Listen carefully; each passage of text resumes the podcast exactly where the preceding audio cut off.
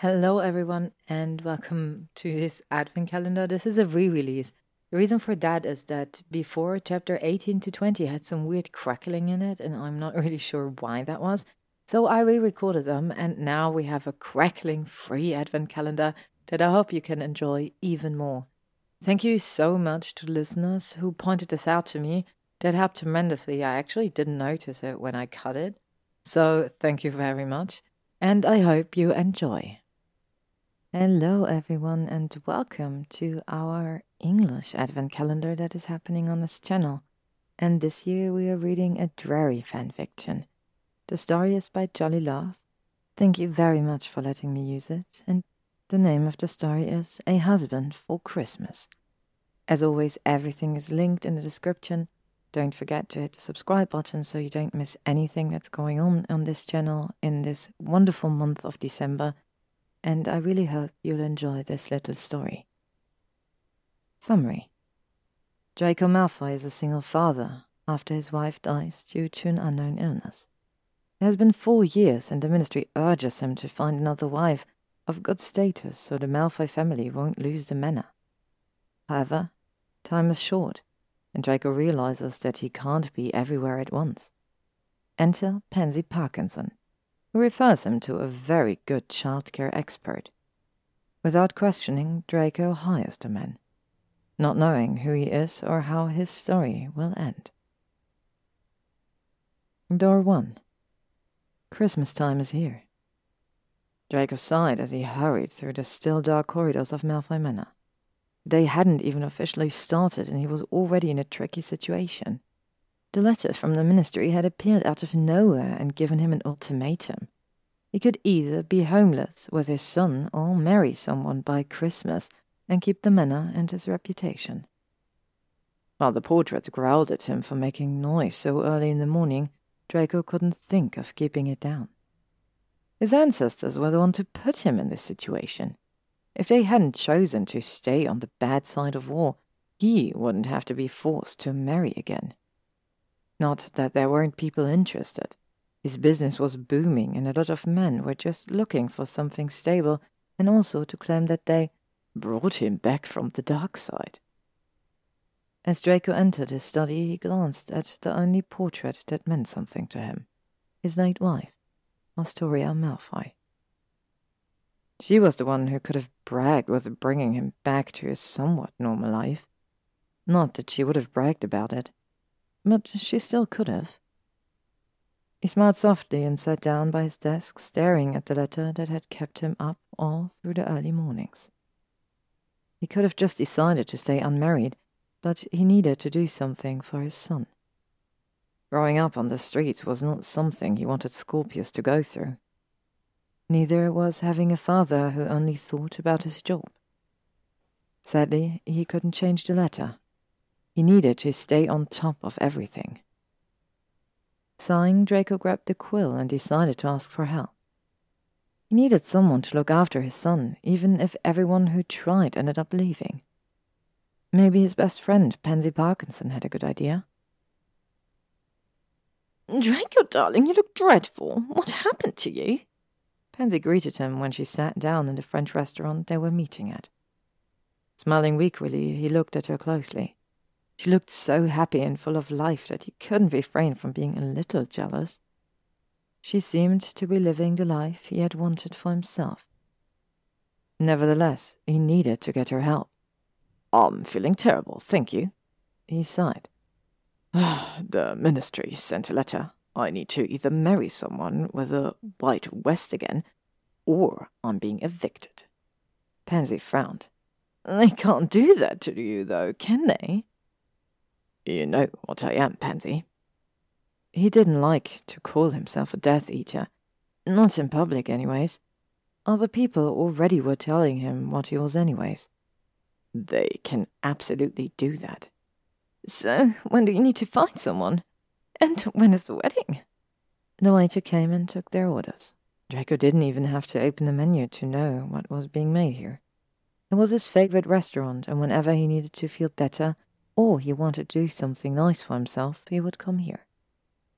Once the waiter left again, he finally answered the question.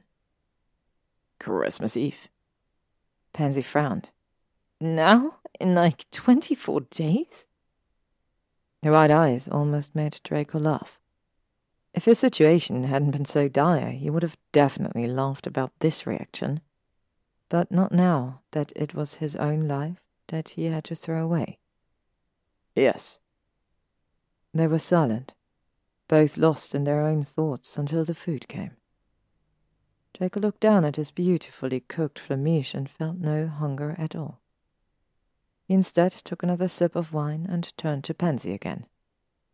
His best friend was in deep thoughts before she suddenly turned to him. What are you planning then? I doubt you want to lose the manor. Well, Draco chuckled humorously. I wouldn't really mind losing the manor. I just don't want Scorpius to grow up without a home. He looked at his food again, taking the fork, and ate a small piece. As for the marriage, I'll have to go and find a matchmaker. I don't have time for anything else. These are expensive and time consuming, Draco. What about Scorpius? Pansy asked before she started eating as well. Draco sighed again. There was no other way. I might to hire a caregiver again, but with Scorpius' track record, I might need to look for someone every other day. Pansy smiled weakly. Yes, Scorpius was a sweet child, but he liked to scare everyone he didn't like into oblivion, and if they weren't careful, destroy their lives. If you're interested, I've got my two children in the hands of a really good caregiver whenever I don't have time. I could ask him if he'd like to earn more during Christmas time. Frowning, Draco looked up from his food. And he's good. Only the best for me, Draco. You know that. Pansy chuckled. I'll tell you what. When I'm home, I'll send a letter to go and meet you and Scorpius tomorrow morning. Make it a trial day.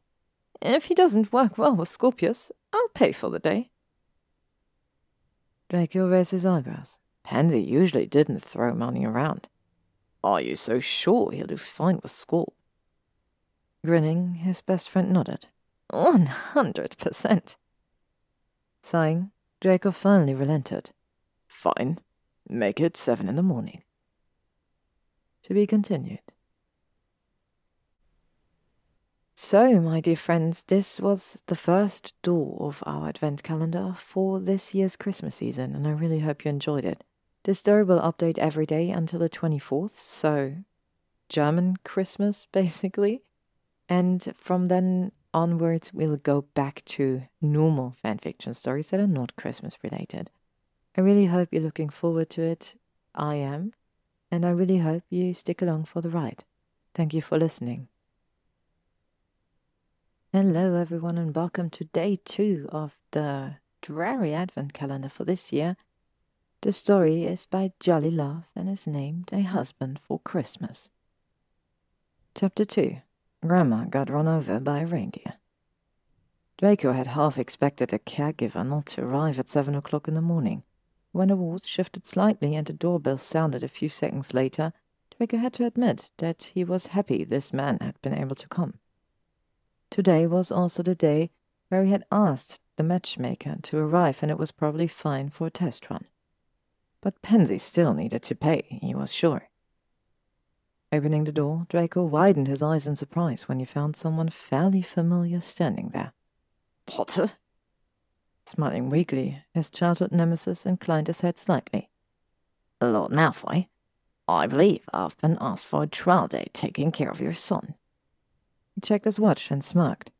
And I haven't even been late, so why the surprise? Unable to say anything, Draco stepped back. Potter had learned quite the manners, and it was almost fascinating watching him enter the house. He looked like a completely different person. First and foremost, he was finally wearing clothes that fit him far too well, and the new glasses he was wearing finally matched his face shape. In the end, he only found his voice again when Potter turned to him with a faint smirk on his face. It appears as though Pansy never told me the name of the person who takes care of her children. Potter nodded. Well, nobody does. It's in my contract. That nobody's allowed to talk about you? Draco frowned, unsure of what he should do with that information. What was that supposed to mean? Yes, just imagine what people would do to get me to be their children's caregiver. I don't want to be that person anymore. I want to help children whose parents are a little busy so they don't have to feel alone. Potter stood there so proud and almost happy that Draco had to admit. He liked this side of him. Nodding, he motioned Potter to follow him into the parlor. It was one of smaller ones, and his father had usually used it as a business meeting room. It had one table in the middle and four chairs around it. That was all that fit in there, apart from a little decorations which Astoria had done and Draco never even dared taking down. They sat down on opposite ends, and Potter seemed open and interested in what Draco was going to tell him. He already liked it. None of the other childcare experts had shown any interest in what he was going to tell them. Today is a trial day, as you've already said. I will be here in the house having a meeting. Draco started and watched Potter as he took out a thin booklet and a muggle pen. I was thinking of half a day, and if it works out between the two of you, maybe extend this trial phase for the whole day. Potter smiled. Agreed. Where is the meeting taking place? When Draco hesitated, he flashed him a bigger smile. Just as a precaution, Lord Malfoy. In case it gets louder and I don't intend on disturbing your meeting. He really had gotten impeccable manners. Draco needed almost a full second to get back on track. West Parlor? Just don't go anywhere near the west side of the manor. There were so many pictures and memories of Astoria. He didn't want Potter nor Scorpius to see them. Writing something, Potter nodded. Then the door was ripped open and Scorpius appeared. He frowned at Potter and Draco saw a minuscule rolling of his eyes. He probably already knew that this man was another caregiver and most likely tried to figure out a way to get rid of him. Father, I want to go sledding. You promised we'd do it today. He had the same eyes Astoria had had. It was almost impossible to say no. The problem was that today Draco had to say no and he was not looking forward to tell Potter to go sledding with his son. None of the caregivers had gotten through sledding with Scorpius. I'm sorry, Scorp. I've got an important meeting which will take place for the better part of the day. What about him then? Scorpius asked and turned to face Potter. You're my new caretaker, aren't you? He sounded so arrogant right now. If Potter hadn't been there, Draco would have definitely told his son to show strangers some more respect. Potter chuckled. I'm a caregiver, yes. Only for today, though. And sure, we can go sledding. Draco widened his eyes and turned to Potter, about to discourage him from doing that, when his childhood nemesis smiled at him. Don't worry, we'll be fine. You go to your meeting. We'll go sledding. There was a mischievous glint in Scorpius' eyes, and all Draco could do was sigh. If Potter really wanted to deal with an out of control Scorpius on the first day, not even on the trial day, of the job, fine by him. He could also just start looking for a new caregiver after the meeting with the matchmaker. Well then, Scorp, go get ready, was the only thing Draco could say. To be continued. Hello, everyone, and welcome back to our third day of our Drarry advent calendar by Jolly Love named A Husband for Christmas. Chapter 3 Dashing Through the Snow. Harry wasn't really surprised to see the smaller Malfoy with the same kind of arrogance he had seen on Malfoy Sr. Well, Draco, to be exact. There was a rumor that Scorpius Malfoy was the worst child of them all. He had seen countless good caregivers visit the Malfoy house only to be scared away by his antics. It had always amused him how easy it was for him to mess with each and every one. He was sure by the look on Malfoy's face that sledding was something Scorpius used to scare them all even more. But he really wanted to find out why this young man was so against everyone. And so, after thirty minutes, the two of them had left Malfoy Manor behind them and walked towards a favorite muggle sledding hill. It was a little scary, how much of an exact copy little Scorpius Malfoy was to Draco Malfoy. It reminded him so much of the first time he had seen Malfoy in the shop there in Diagon Alley. I want to go downhill really fast and hit a tree, Scorpius said and grinned, looking at Harry expectantly. Was this how he wanted to scare him? Was this how the others were constantly scared of him? Okay. Harry answered and pointed towards a few smaller trees. If you hit these, you could maybe even break them. We could bring the elves a little firewood. Scorpius frowned. I want to hit the biggest tree. I looked over to the one which was wrapped with a few layers of straw. Okay. I'll tell you what. If you hit the biggest tree within three tries, we'll go and get ice cream somewhere. It was funny to see how Scorpius was visibly confused, though the promise of ice cream got him rather interested. It's winter. There's no ice cream parlor open. Well, if you miss three times, I don't have to show you where my secret ice cream shop is then, do I? Harry smirked when Scorpius grabbed his sled and sped up the hill, clearly paying attention. They walked over to the tree, not standing close there, but close enough to see Scorpius actually trying to angle his sled so he would hit the tree. The first time, he almost hit Harry, who jumped out of the way laughing. Do I look like a tree to you? he asked when Scorpius was next to him again. The Malfoy grinned. Yes. Harry chuckled. Well, if you hit me, we're both going to St. Mungo's, and you're going to stay there until I'm feeling better.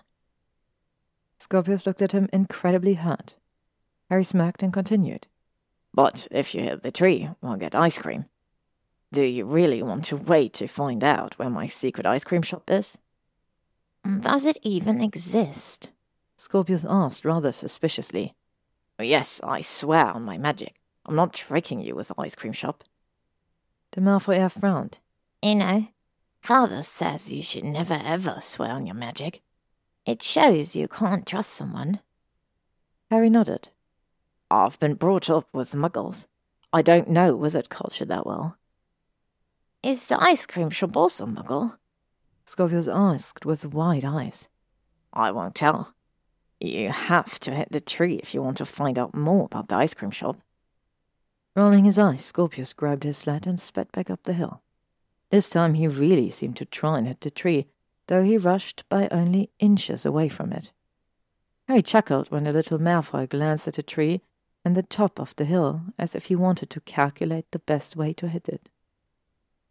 Hey, if I hit the tree, do I get three scoops of ice cream? He asked hopeful. Harry smirked. If you hit the tree, you can get whatever you want, but only if you hit the tree. Scorpius nodded. This time I can do it. I would hope so. I was really looking forward to some ice cream.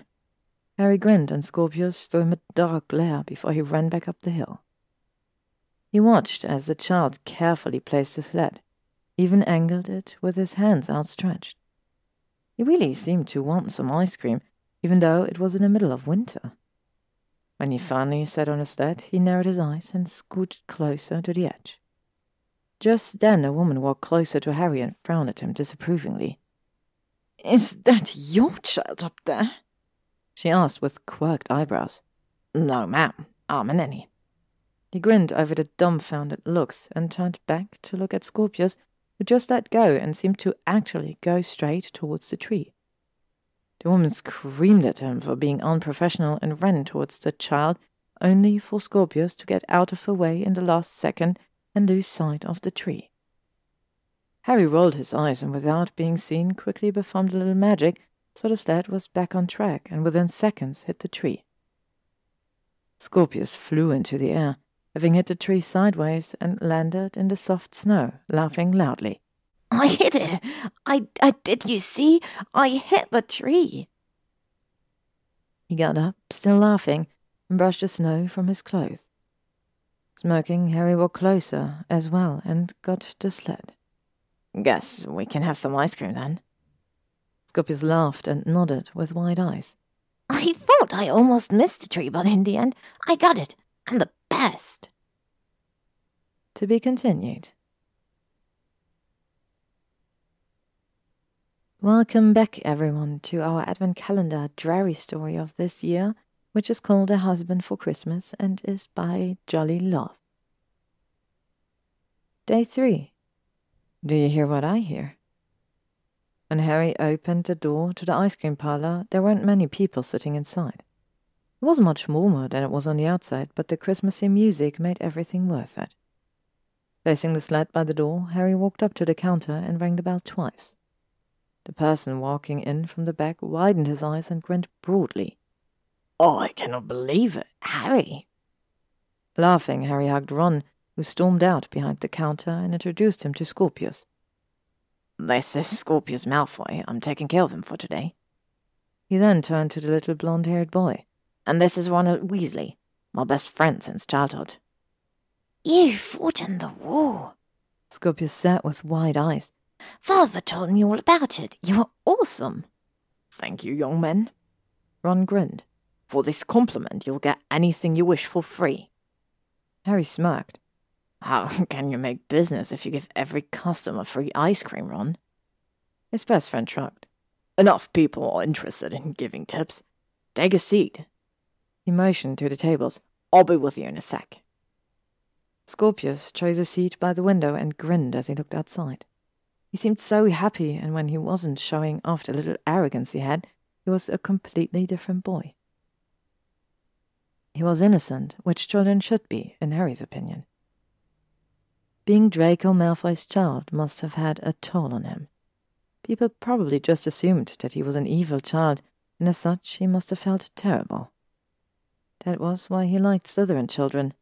He wanted to show them that the world wasn't as tough and hard as they thought it was. It could be fun as well. Ron walked up and smothered them. Now then, what's your name again, little one? Scorpius, and I'm tall for my age. Scorpius said, grinning. Father says I'm probably going to be the tallest in my class. Chuckling, Ron shrugged his shoulders. I wouldn't say so. My Rose is also rather tall. She's going to Hogwarts next year. How about you? That was apparently the thing that got Scorpius the most excited, since his eyes lit up like a Christmas tree. I'm going in the summer. I cannot wait to see what it looks like. Like any other castle you've seen before. Harry smirked. I doubt it's much bigger than Malfoy Manor, right, Ron? Ron snorted. It's by far smaller than Malfoy Manor. Scorpius glared at Harry. I know you're messing with me. Harry grinned. You know me for one day. How could you possibly know when I'm messing with you? The Malfoy heir threw a look at Ron, possibly for him to help out, but the Gryffindor only chuckled. Anything I can bring the two of you coffee, ice cream, the Christmas spirit? Christmas spirit, please. Harry winked at Ron, who laughed and rolled his eyes. He then turned to Scorpius. What can I get you, young man? I have got everything. Everything? Everything. Ron confirmed and winked at Harry. Once again, Harry saw a mischievous glint in Scorpius' eyes. Before he could say something ridiculous, which he then was probably not going to eat, he leaned forward and said quietly, Get an ice cream brownie. It's the best thing ever. Turning back to Ron, Scorpius grinned. What's an ice cream brownie? Well, Ron chuckled. You take a brownie, you fill it with whatever ice cream you want, and you then douse it with caramel fudge sauce. Harry could see the child's eyes getting wide, and he nodded, thrilled on trying something like that. Can I get one of those with stracciatella ice cream? Ron nodded and walked off. Scorpius grinned and looked at Harry carefully. After a few seconds, Harry smiled and wordlessly raised his eyebrows. Did he have a question, or was he just trying to annoy him again? So, you're not looking after me just so you can get closer to father? Shaking his head, Harry thought of what this poor child had to go through to have such trust issues. I'm just here for you. Your father doesn't have much time on his hands right now, so I'm here for a little help. Scorpius nodded and looked at the table. He never really has time for me, anyways. Harry didn't know what to say. He sounded so sad and hopeless. Malfoy surely made time for his son, right? Maybe it just wasn't enough for Scorpius himself. I couldn't really believe that after what he went through with Lucius, that Malfoy would be such a father. I'm sure he tries to have as much time for you as he can. It's Christmas time after all. Harry smiled. Scorpius looked up and shook his head. He needs to find someone to marry. Otherwise, we'll be on the streets by the end of the year. He won't have time to have fun with me. Poor Malfoy. What had he gotten himself into again? Marrying someone by Christmas. That had to be an arranged marriage. Otherwise, he would have a girlfriend already, and they would be looking at how to plan the perfect wedding. Before the situation could get any more somber, Ron appeared with a brownie and another ice cream. Scorpius looked at it interested, though before he could turn to Ron and order such a nice white and red ice cream bar, Harry interrupted. I don't think your father would appreciate it if I brought you home having tasted your first alcohol, Scorpius. It's red wine with vanilla. He smirked while Scorpius laughed again. I want one. Then you can come here as soon as you're eighteen and I'll serve you one. Ron answered and grinned. To be continued. Hello, everyone, and welcome back to our Drarry advent calendar. We are reading the story A Husband for Christmas by Jolly Love. Day 5 Jesus Christ and the Apple Tree. Draco sat on his desk, having just sent another letter to Potter. At his first meeting with the potential husband coming up. Three days after having talked with the matchmaker, he was not happy with how slowly all of this was going. It was already the 5th of December. In 20 days, he should be married. It was all just going so slowly. When he walked through the hallway, he passed his son's room. Scorpius had clearly heard him and stood by the door within seconds. Father, is Harry coming over today? Couldn't get over his son calling Potter Harry. How well had these two actually gotten on? His son hadn't told him anything of what they had done together, but they both had come back with happy faces. He'd never seen a caregiver more at ease with his son. Then again, that wasn't hard to do. Turning to his son, Draco nodded. Yes, he'll be here this afternoon. I will be gone for a few hours. I hope you understand. Scorpius nodded. Sure, father. I know you only want what's the best for us. With that, he was back in his room and closed the door behind his back. They both knew this wasn't the case. Draco was looking out for Scorpius, not himself. But even though both knew what Draco was doing, they also knew that there wasn't a way in getting Draco to stop. The happiness of his son was more important to him than his own happiness. And in a way, he had already gotten this happily ever after. It just wasn't forever. But nothing in this world was forever.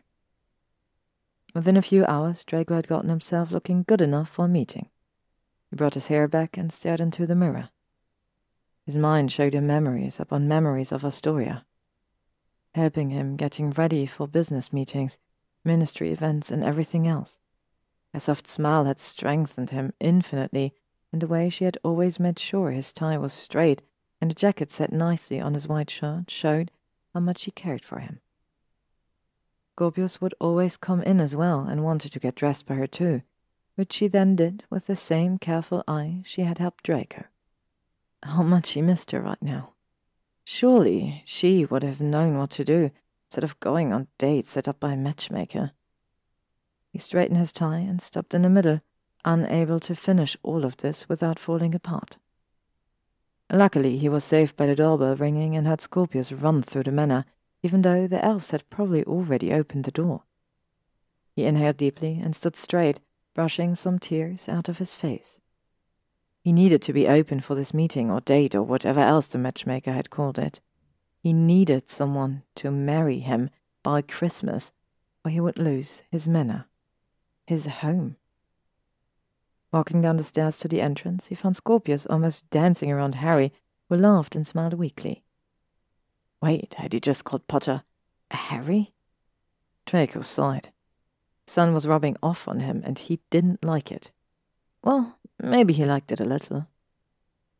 Right now, Harry grabbed his son around the shoulders, effectively stopping him from dancing around anymore. We're staying in the house, Scorpius, so you need to think of something else to do. But I want to get a Christmas tree, he whined. Please, we hadn't had one for four years. Draco froze on the stairs.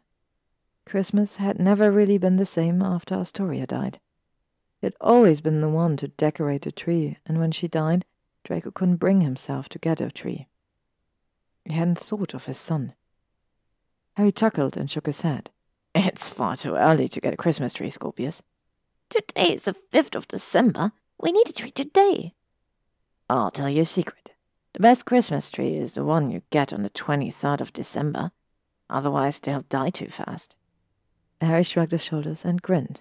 Oh, Withers, come on, we can get a tree, please. Please, please, please, please, please, please, please, please, please. Scorpius was begging so much he was practically on his knees already. Harry seemed unfazed, whereas he would have told Scorpius, Fine, let's go. Apparently, Potter was a better caregiver than he had thought. He placed his winter jacket in a chair and turned back to Draco's son. I actually thought we could make some cookies today. Harry offered and smiled. Scorpius frowned. The house elves do that. Harry chuckled. Oh, I've never tasted cookies made by magic that were better than cookies made without. Nothing can top my cookies. He grinned and winked at Scorpius. Nothing. All right, fine, we'll make cookies. But I already have my favorite cookie kind, and it won't change. Nothing can change it. Draco saw a glint in his eyes, and he mimicked Harry. Nothing. And with that, he ran down the hall towards the kitchen. Draco shook his head and walked down the stairs, smirking softly. Thank you for coming on such a short notice. Harry smiled and inclined his head again. Of course, Lord Malfoy. I didn't have anything planned for today anyway. When Draco wanted to walk past Harry to finally get the stupid meeting over, the Gryffindor held him back. One second, please. What? Before he could ask why the men held him back, Potter grabbed his tie and straightened it quickly. Draco froze and looked at the man in front of him in utter disbelief. Potter smiled as he also straightened his jacket. You shouldn't go to a meeting without looking apart, Lord Malfoy. Please excuse my interruptions. With another inclination of the head, the Gryffindor walked down the hallway to where Scorpius had disappeared and left Draco with visible confusion and a memory on his mind. To be continued. Hello, everyone, and welcome back to our Drarry Advent calendar with the story A Husband for Christmas by a Jolly Love. Today we're already at day six. Little Saint Nick. Well, that was a disaster. Draco mumbled when he opened the door to the manor. He hadn't really had big expectations. You couldn't have those when you were looking for someone with a matchmaker, but for Merlin's sake, this man had been a total idiot. Not only had he appeared almost half an hour late, he had then also decided to tell him that he was only meeting him because his mother made him do so. That was their first interaction. How was that the first thing he had heard from this man's mouth? He hadn't even excused himself for being late, no. He just started a rant that lasted through half of their dinner, only for him to run off before the bill arrived. If that was the first one, at least everybody else was an improvement. As he entered the living room, he saw Harry entering from the other side alone, looking around as he was searching for something. Draco stopped and frowned at Harry, who carefully checked the room only to turn back to the huge closet. He snuck closer and opened it so quickly that Draco heard Scorpius squeal loudly by surprise. Draco bit his lower lip so he wouldn't start laughing from watching the scene. No! Scorpius called out when Harry laughed. I don't understand how you can do that.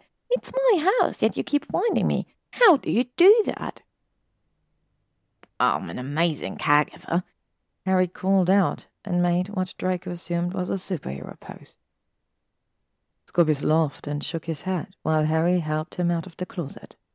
In all honesty, uh, as a former Auror, I know where people go to hide. If I were to hide from you, you'd never find me. That's what you think. Scorpius grinned. He seemed to suddenly find Draco standing in the room. Father, you're home. Draco sighed. I am. Harry turned around and smiled.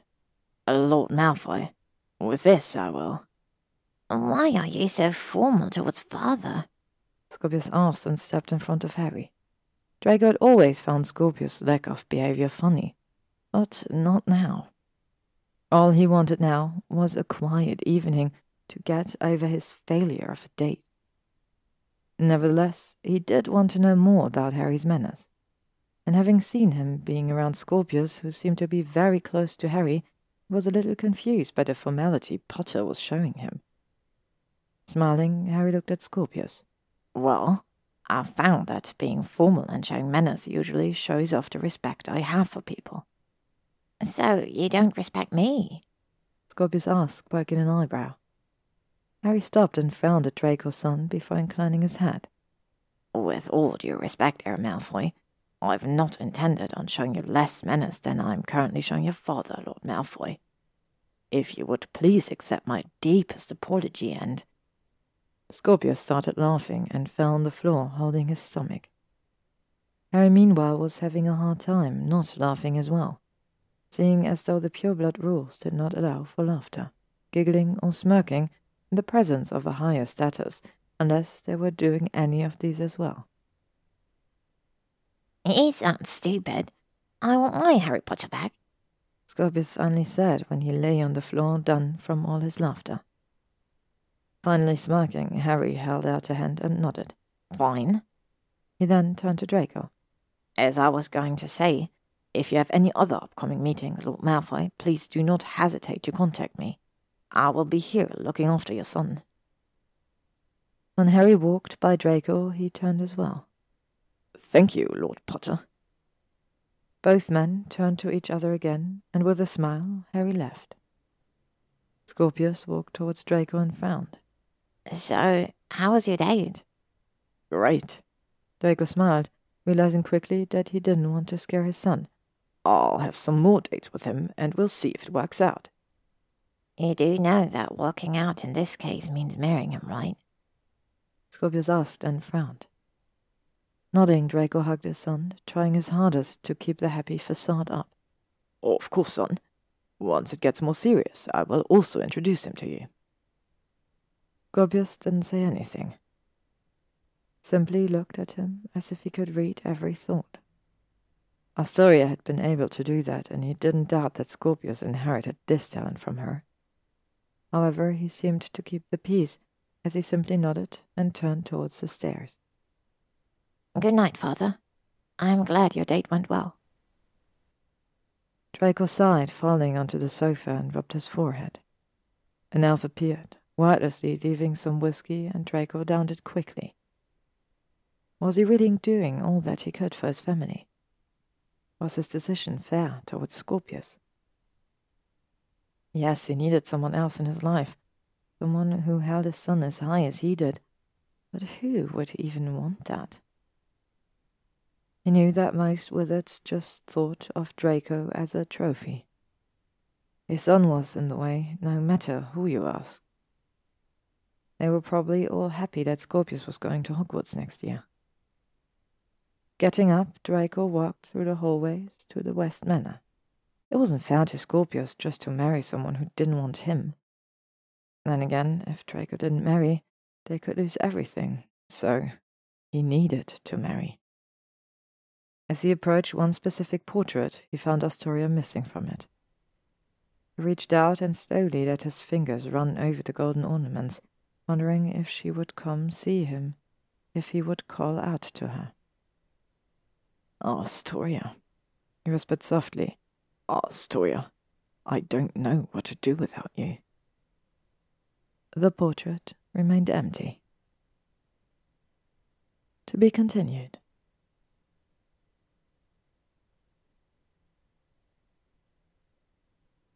Hello and welcome back everyone to our Drarry advent calendar with the lovely story A Husband for Christmas by Jolly Love.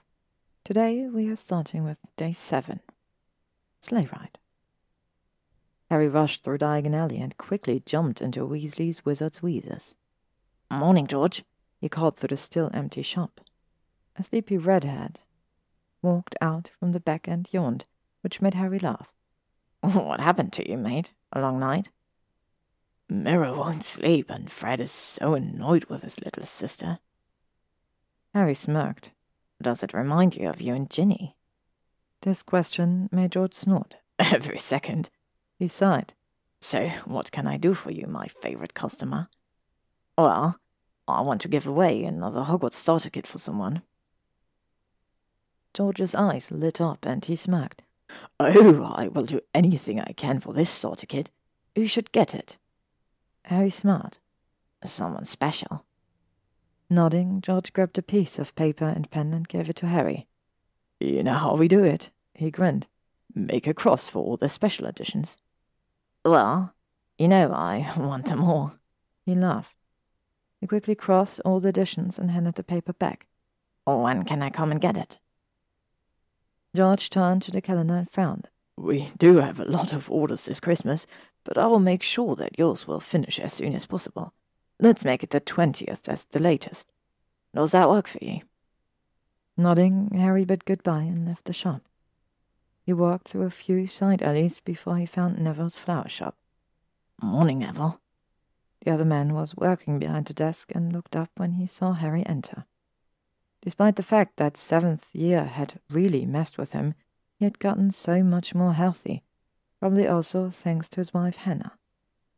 Before I could say anything, someone else had heard Harry enter the shop. Uncle Harry! Three children called out and ran towards Harry. He caught them all and hugged them quickly. You have grown so fast. How's that possible? Haven't I seen you only ten days ago? Harry asked and grinned at them. Jamie nodded proudly. I'm almost ready for Hogwarts. Harry smirked.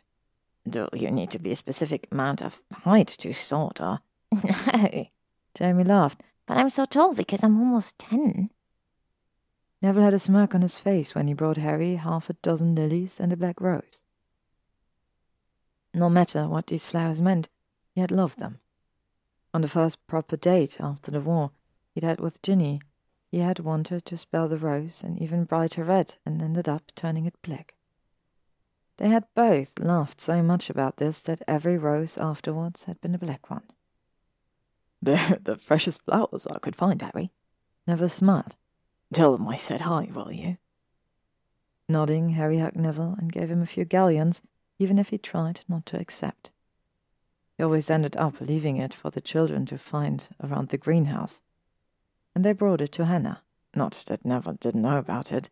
It was their little tradition. And with all of that finished, Harry walked a short distance from the happy, awakening Diagon Alley to the closed cemetery. It was too early for anybody to be there anyway. They enjoyed the silence of the dead. Entering the cemetery was like the first time he had entered Diagon Alley. It was a magical place. Every grave had other conditions, usually to what the dead had wanted. Some wanted eternal snow, others enjoyed wind and colored leaves on the floor. Ginny's grave was at the back, hidden by a large rock from the public sight. Over her grave flew the first snitch she had ever caught, and which had established her as the best seeker Britain had ever had. After Harry had stopped playing, that was. At least that was what they had always joked about. He knelt down and placed the flowers on her grave, staring at the lettering. Ginevra Molly Weasley Potter, beloved daughter, sister, and wife. Underneath was another inscription, much smaller but still readable. James Harrison Potter, beloved son.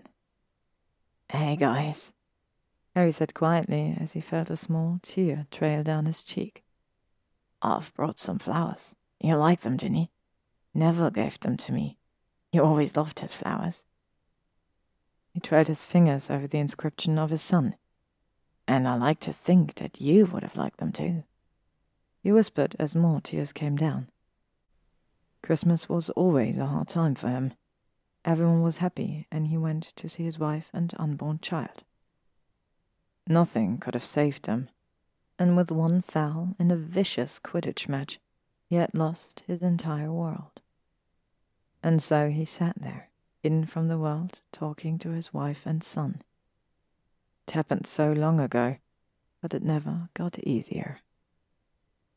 To be continued. Hello, everyone, and welcome back to our Drarry advent calendar of this year with the story A Husband for Christmas by Jolly Love. Today we're at day 8 Santa Baby. The third time Harry walked into Malfoy Manor, Draco had keyed him into the wards. So now, as soon as he had walked towards the door, they had opened automatically. Unsure of what to do, Harry had stood there alone in the great hall until he called out for uh, Lord Malfoy. Even though he had technically called for Draco, Scorpius had been the first to greet him. Harry! He called from the stairs and basically jumped over the banister right into Harry's arms. He had absolutely not seen that coming, and they ended up both falling to the floor, with Scorpius being white as a ghost over what just happened, and Harry laughing loudly. And soon after, Lord Malfoy appeared as well and saw the scene on the floor. Harry was able to detect a small smirk on his lips before he got up. I'm sorry, Lord Malfoy. I wasn't aware I'd been keyed into the wards. That had never happened, not even with Pansy, and not even after he had looked after her two children for the past five years. Draco smiled and inclined his head. Next time you can call for Lulu. She'll bring you to me. Harry nodded once, while Scorpius was running back up the stairs to get his winter clothes so they could go out again. Harry looked at Draco closer. He was absolutely stunning in his royal blue suit and white shirt. No tie? Harry asked and couldn't keep himself from smirking. Draco seemingly always had problems getting his tie straight, even though all of them had to wear ties for all of their Hogwarts years. Draco shook his head and sighed. I'm not used to them anymore. Does this outfit really need a tie? Yes. Not necessarily, Lord Malfoy. Harry smiled. However, if I do recall correctly, it is pure blood behavior to show up to a matchmaker meeting with a tie. Harry wondered why Draco was so adamant against ties. He seemed to have a real problem with them. The Slytherin disappeared only to show up with a matching tie around his neck a few seconds later. There was also a suspicious amount of water around his eyes. Would you like me to assist you, Lord Malfoy? Harry asked quietly, seeing as Draco was struggling with it. Please, he whispered. Quietly, Harry finished the started tie and straightened it without words. Could see Draco struggling really hard under his hands. He also quickly straightened the jacket and folded the shirt over the tie around his neck. By now, Draco had closed his eyes, clearly concentrated on his breathing. Harry stepped back and watched his employer. I'm sorry. Opening his eyes, Draco frowned, looked down at his tie, and then up at Harry again. What for? For your loss. I know it's not easy, and some things hurt more than others. Are you telling me to move on, like the rest of the world does? Draco glared at him. Harry shook his head. No. Everyone's different. Some people feel quicker. He swallowed hard, tried to hold back his own tears. Others don't. Some are never the same. Before Draco could respond to that, Scorpius rushed down the stairs. Got it, I'm ready. Can we go to the zoo and see which animals are still awake? Smiling, Harry got himself out of the terrifying mindset and he nodded. Oh, of course, Scorpius. If we're lucky, we can even see the penguins walk around. Scorpius' eyes grew wide and he nodded enthusiastically. Yes, I want to see the penguins walk through the zoo. If we're back before you, Lord Malfoy. Harry turned formal again. I will wait here with Scorpius. He inclined his head when Scorpius suddenly grabbed his arm and tore him out of the manor. Let's go, Harry. Walking through the zoo with Scorpius was extremely funny. Not only were there not many people in sight since the weather wasn't the best, but Scorpius' comments to every animal were the best. In the end, he seemed to love the zebras the most and even wanted to ride one. Harry had told him that that wasn't an option, but just to humor Scorpius, had asked the zookeeper if his son could ride a zebra. Of course, he was answered with a no, but seeing Scorpius laugh so carefree over this was all Harry had wanted. When they were back in the Malfoy manor, Lulu informed them that Lord Malfoy hadn't arrived back home. So Harry decided to give the house elves a free evening and to show Scorpius how to cook something. Later in life, if he wanted to live outside the wizarding world, he needed to be able to at least cook some pasta. Once Draco came home, Scorpius surprised him with his own pasta and a tomato sauce, which Draco either liked or didn't like, but still complimented his son on. With that, Harry bid goodbye to both Malfoys and appeared away to meet Luna and her family for a game night. To be continued. Hello, everyone, and welcome back to our Drarry Advent Calendar with the story A Husband for Christmas by Jolly Love. Today we're at day nine. Christmas all over again. Jacob sat by the open window, staring into the oncoming snowstorm. Well, it was probably going to be more of a rainstorm with unnaturally big raindrops, or just overly wet snow. The last meeting hadn't been good. None of them had. Karl was just doing it because his mother told him to. Pascal seemed overly keen on being the one to save him, and last night, Mark. He was just incredibly rude to everyone. How was he supposed to find someone? And by Christmas, no less. The matchmaker had given him five names. Three of these five were idiots, and that only left two Simon and Tim. What would happen if none of these men were working for him? Could as well just start packing whatever he deemed most important and take as much money from his vault as he could before the ministry would get suspicious. He couldn't. He needed to try, at least for Scorpius. When he got up, he felt the wards move slightly inside. Harry was here. Again. He had shown him too much weakness yesterday. For Merlin's sake, he had almost started crying in front of him. Then again, the way Harry had talked about people healing, it seemed as if he had more experience than he had previously let on. Walking through the hallway again, he heard Scorpius talk to Harry about his favorite writer and how there was a new book published today. He was pretty much talking him into oblivion, though when he turned around the corner and saw the Gryffindor, he was grinning from ear to ear. Surprised, he stopped dead in his tracks and watched Harry and Scorpius. The way Scorpius jumped up and down, excitedly talking about his new book, and Harry, with a sideway smirk, made Draco feel warm. His son had never been so happy with a caregiver, and the way Harry's entire attention lay on Scorpius was proof to Draco that Pansy had been right. He was a perfect caregiver. So, do you want to go and buy the book? Harry finally asked, and Scorpius stopped jumping with wide eyes. I, I can? Can we go there? He asked carefully, not really understanding what Harry was talking about. The Gryffindor nodded and grinned. Of course we can go there, Scorpius. Grab some money and we'll be there as soon as we can. Scorpius squealed excitedly and ran up the stairs, quite clearly to get some money whatever else he needed. Draco smiled and walked out of the shadows. He will spend every second he can at bookshops, Lord Potter. Maybe this wasn't the best idea. The way Harry smiled at him, Draco felt his breathing stop for a second. Well, young men should read a lot, I think. And I do know the author personally, so maybe I can even get Scorpius an autograph. I think he would appreciate that.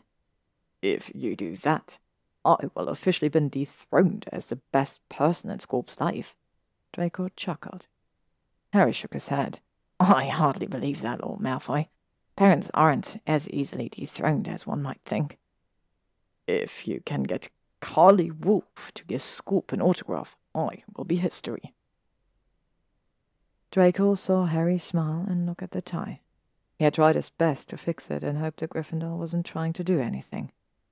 Luckily, he wasn't, and a second later, Scorpius appeared, smiling broadly. Can we go? he asked Harry, who smiled and nodded.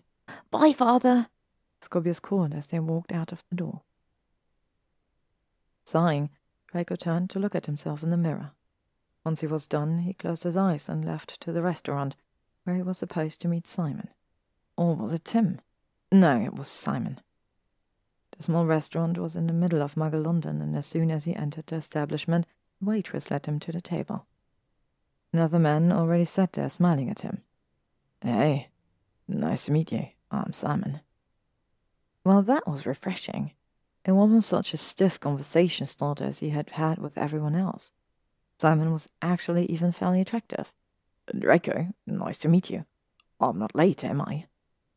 While Simon checked his watch, Draco followed his beautiful blue eyes and saw a very expensive watch on his wrist. No, you're perfectly punctual.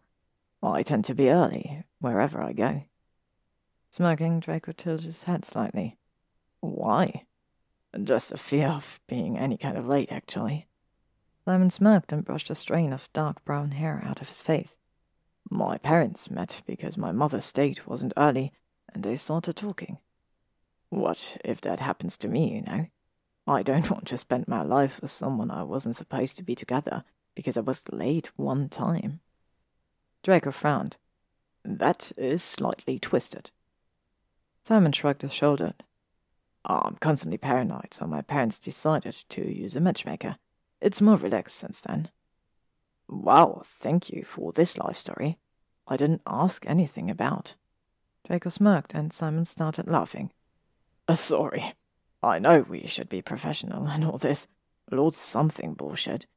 But I prefer to be up close and personal. I mean, if you'd rather be formal. Simon threw him a questioning glance, and Draco laughed. He shook his head. No, it's fine. Just something new. New is always better than old. Simon stated and held up the wine they had just gotten. To something new. To be continued. Hello, everyone, and welcome back to our Drarry Advent calendar with the wonderful story A Husband for Christmas by Jolly Love. Today we are at day 10 Sleep in Heavenly Peace. It was late when Draco came home from his last meeting. Tim had been nice, really, but nothing could have topped Simon's sincerity and the way he could make Draco forget about all the things happening around him. And so, when he entered the manor again, he knew he wanted to go forward with. Luckily, the decision wasn't all too bad. The next few days he was going to get to know Simon more. In fact, he walked straight to his office and sent an owl to the matchmaker with his decision. Next, he walked through the house to find Scorpius, but wherever he looked, he couldn't find Potter nor his son. Finally, when he walked by the door to his son's room, he decided to look in there and stopped quickly. The picture in there was the sweetest thing he had ever seen. Harry sat on a huge armchair, book in hand and clearly sleeping. On his lap sat Scorpius, leaning against his chest, also deeply asleep. Both looked so calm and relaxed. Now that he thought about it, he had never seen Harry as relaxed as he was right now. Smiling softly, Draco snuck closer and grabbed his son. In the process, he also woke up Harry, inhaled deeply, and rubbed his eyes. Shh, Draco said quietly so he wouldn't start talking and waking up Scorpius as well. He placed his son on the bed, placed a kiss on his forehead, and walked to the door, where Harry stood right now. Uh, sorry for falling asleep. I usually don't do that. Harry apologized once they were out of his room and had a good distance to it. Draco smiled. Don't worry, Lord Potter. It took longer today than I thought. Please accept my apology. Harry inclined his head, and they soon stood in front of the entrance. There Harry hesitated, but turned to Draco nonetheless. If it would be easier for you, Lord Malfoy, I could also take Scorpius for a day and overnight. Well, I... That made it sound as if Harry suspected he was going to have sex with Simon as soon as possible. That wasn't in the pureblood rulebook. Then again, Simon had said himself that he wasn't following said book. I will get back to you on that. It might be easier to get to know someone when one isn't pressed for time. Wishing a good night, Harry left, and Draco frowned at the closed door for a while until he made his way to his room. However, he couldn't sleep, and so, for a few hours into the night, he got up again and walked to the west part of the manor, hoping to find someone else awake. Draco, darling. He closed the door and looked up to find Astoria in the portrait, smiling back at him. Tears rushed into his eyes, and he suppressed a sob that tightened in his chest. Ah, Astoria, I thought you didn't like it around here anymore. She smiled and slowly shook her head. Of course I want to be here. Scorpius still comes to talk to me. He told me all about his new caregiver. I'm glad he finally found someone he likes. Draco nodded and wet his lips while tears started running down his cheeks. No, he wasn't ready to give her up. Not even close. Oh, darling, Astoria said quietly. It's all going to be fine. I know you're hurting right now, but it will end someday. I just. Draco gave a sudden sob and tried to get himself under control again as he angrily brushed away the tears. I just miss you terribly. Astoria nodded. I know, Draco, darling. I know. Turning away from her, he brushed the last tears out of his face and composed himself again. I'm sorry. Don't be, darling.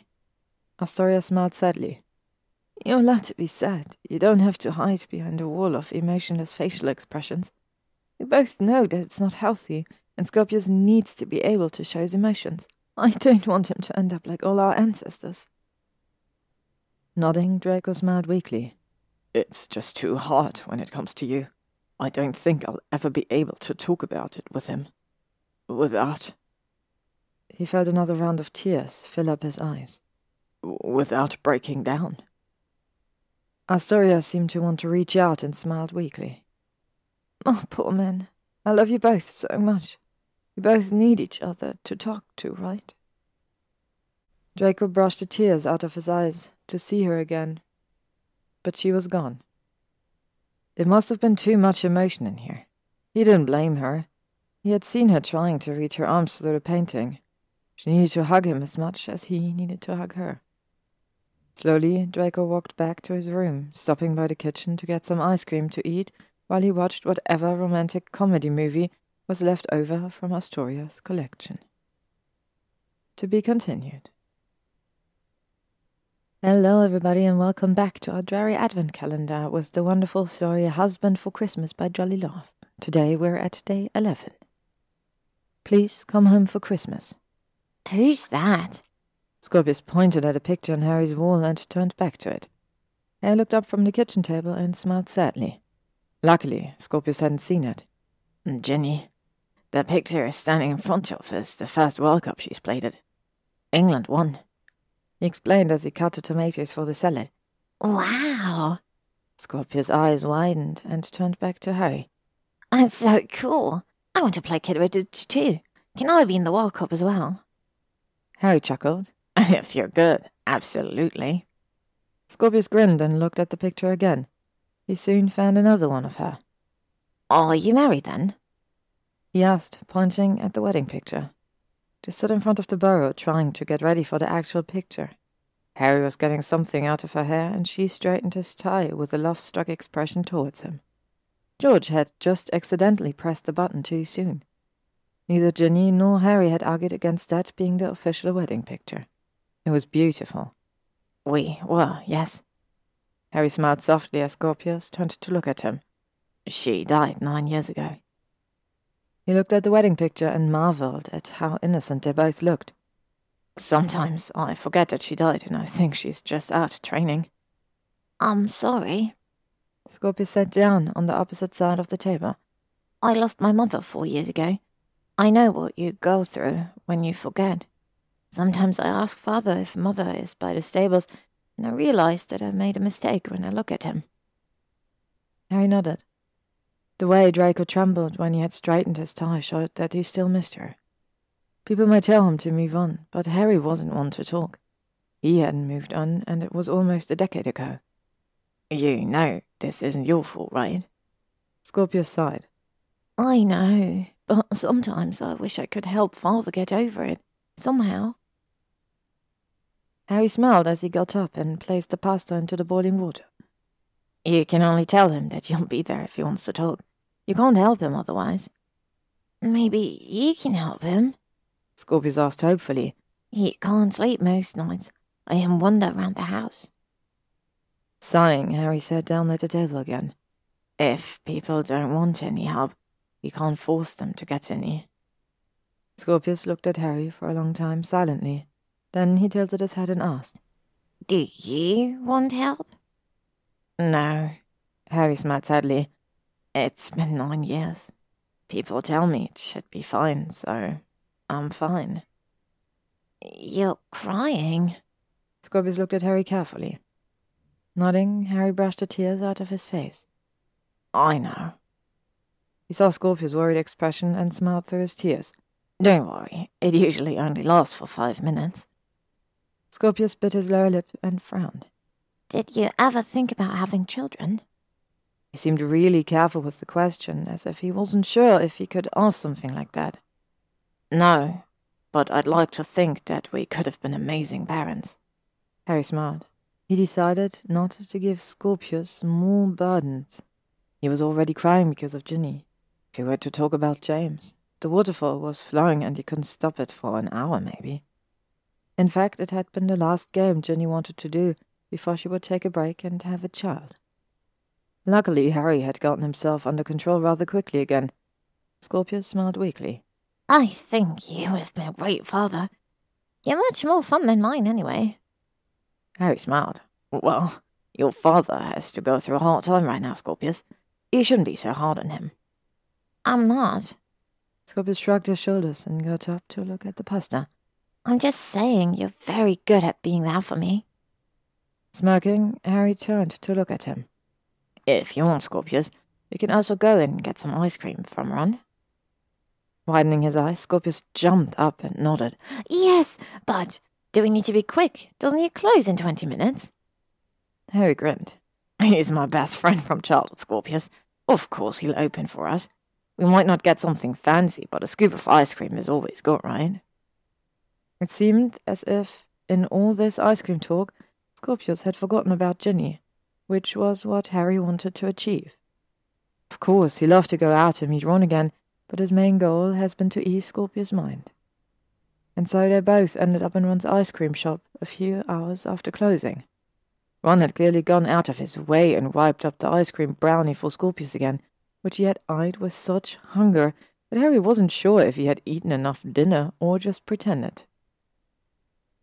Both adults ate a scoop of cookies ice cream, which was by far Harry's favorite, and while Ron talked about Hermione and her career in the ministry, the door suddenly opened and a young girl ran in and hugged her father. Following her was Hermione herself and the boy behind her. Good evening, everyone. Harry greeted them. Scorpius seemed a little scared of the new children as he concentrated on his ice cream, not looking up. Harry smiled softly and turned to Hermione. Hi, Hermione. It's so nice to see you again. Harry, I haven't seen you in weeks. Where have you been? Hermione hugged him tight and turned to look at the child in the corner eating his ice cream. Smiling, Harry nodded. This is Scorpius.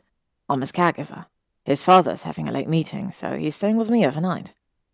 Rose smiled at the blunt boy. Hi, Um, I'm Rose. I'm going to Hogwarts next year. When are you going? Scorpius said. Mm, next year. Blushing a little.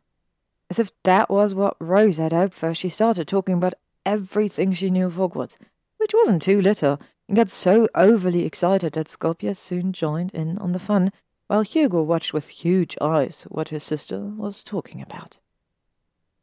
To be continued. Hello, everyone, and welcome back to our Drarry advent calendar with the title Husband for Christmas by the wonderful Jolly Love. Today we are reading day number 12 12 Days of Christmas. Harry woke up, Scorpius bright and early, and they walked through Muggle London into Dean and Seamus' little cafe. Well, it wasn't that small, since it was a two story building with a gallery, but it was well hidden and also well liked. Most people who knew about it told it only to their best friends or closest family members, eh, since it was such a hidden gem. It was a little early, but the door was slightly ajar, which made Harry chuckle, and he opened it. As soon as Harry entered, Dean had seen him, basically ran towards him. Harry Potter, I don't believe it. You're still in London. I thought you went to travel the world. Smiling weakly, Harry shrugged his shoulders and then hugged his friend.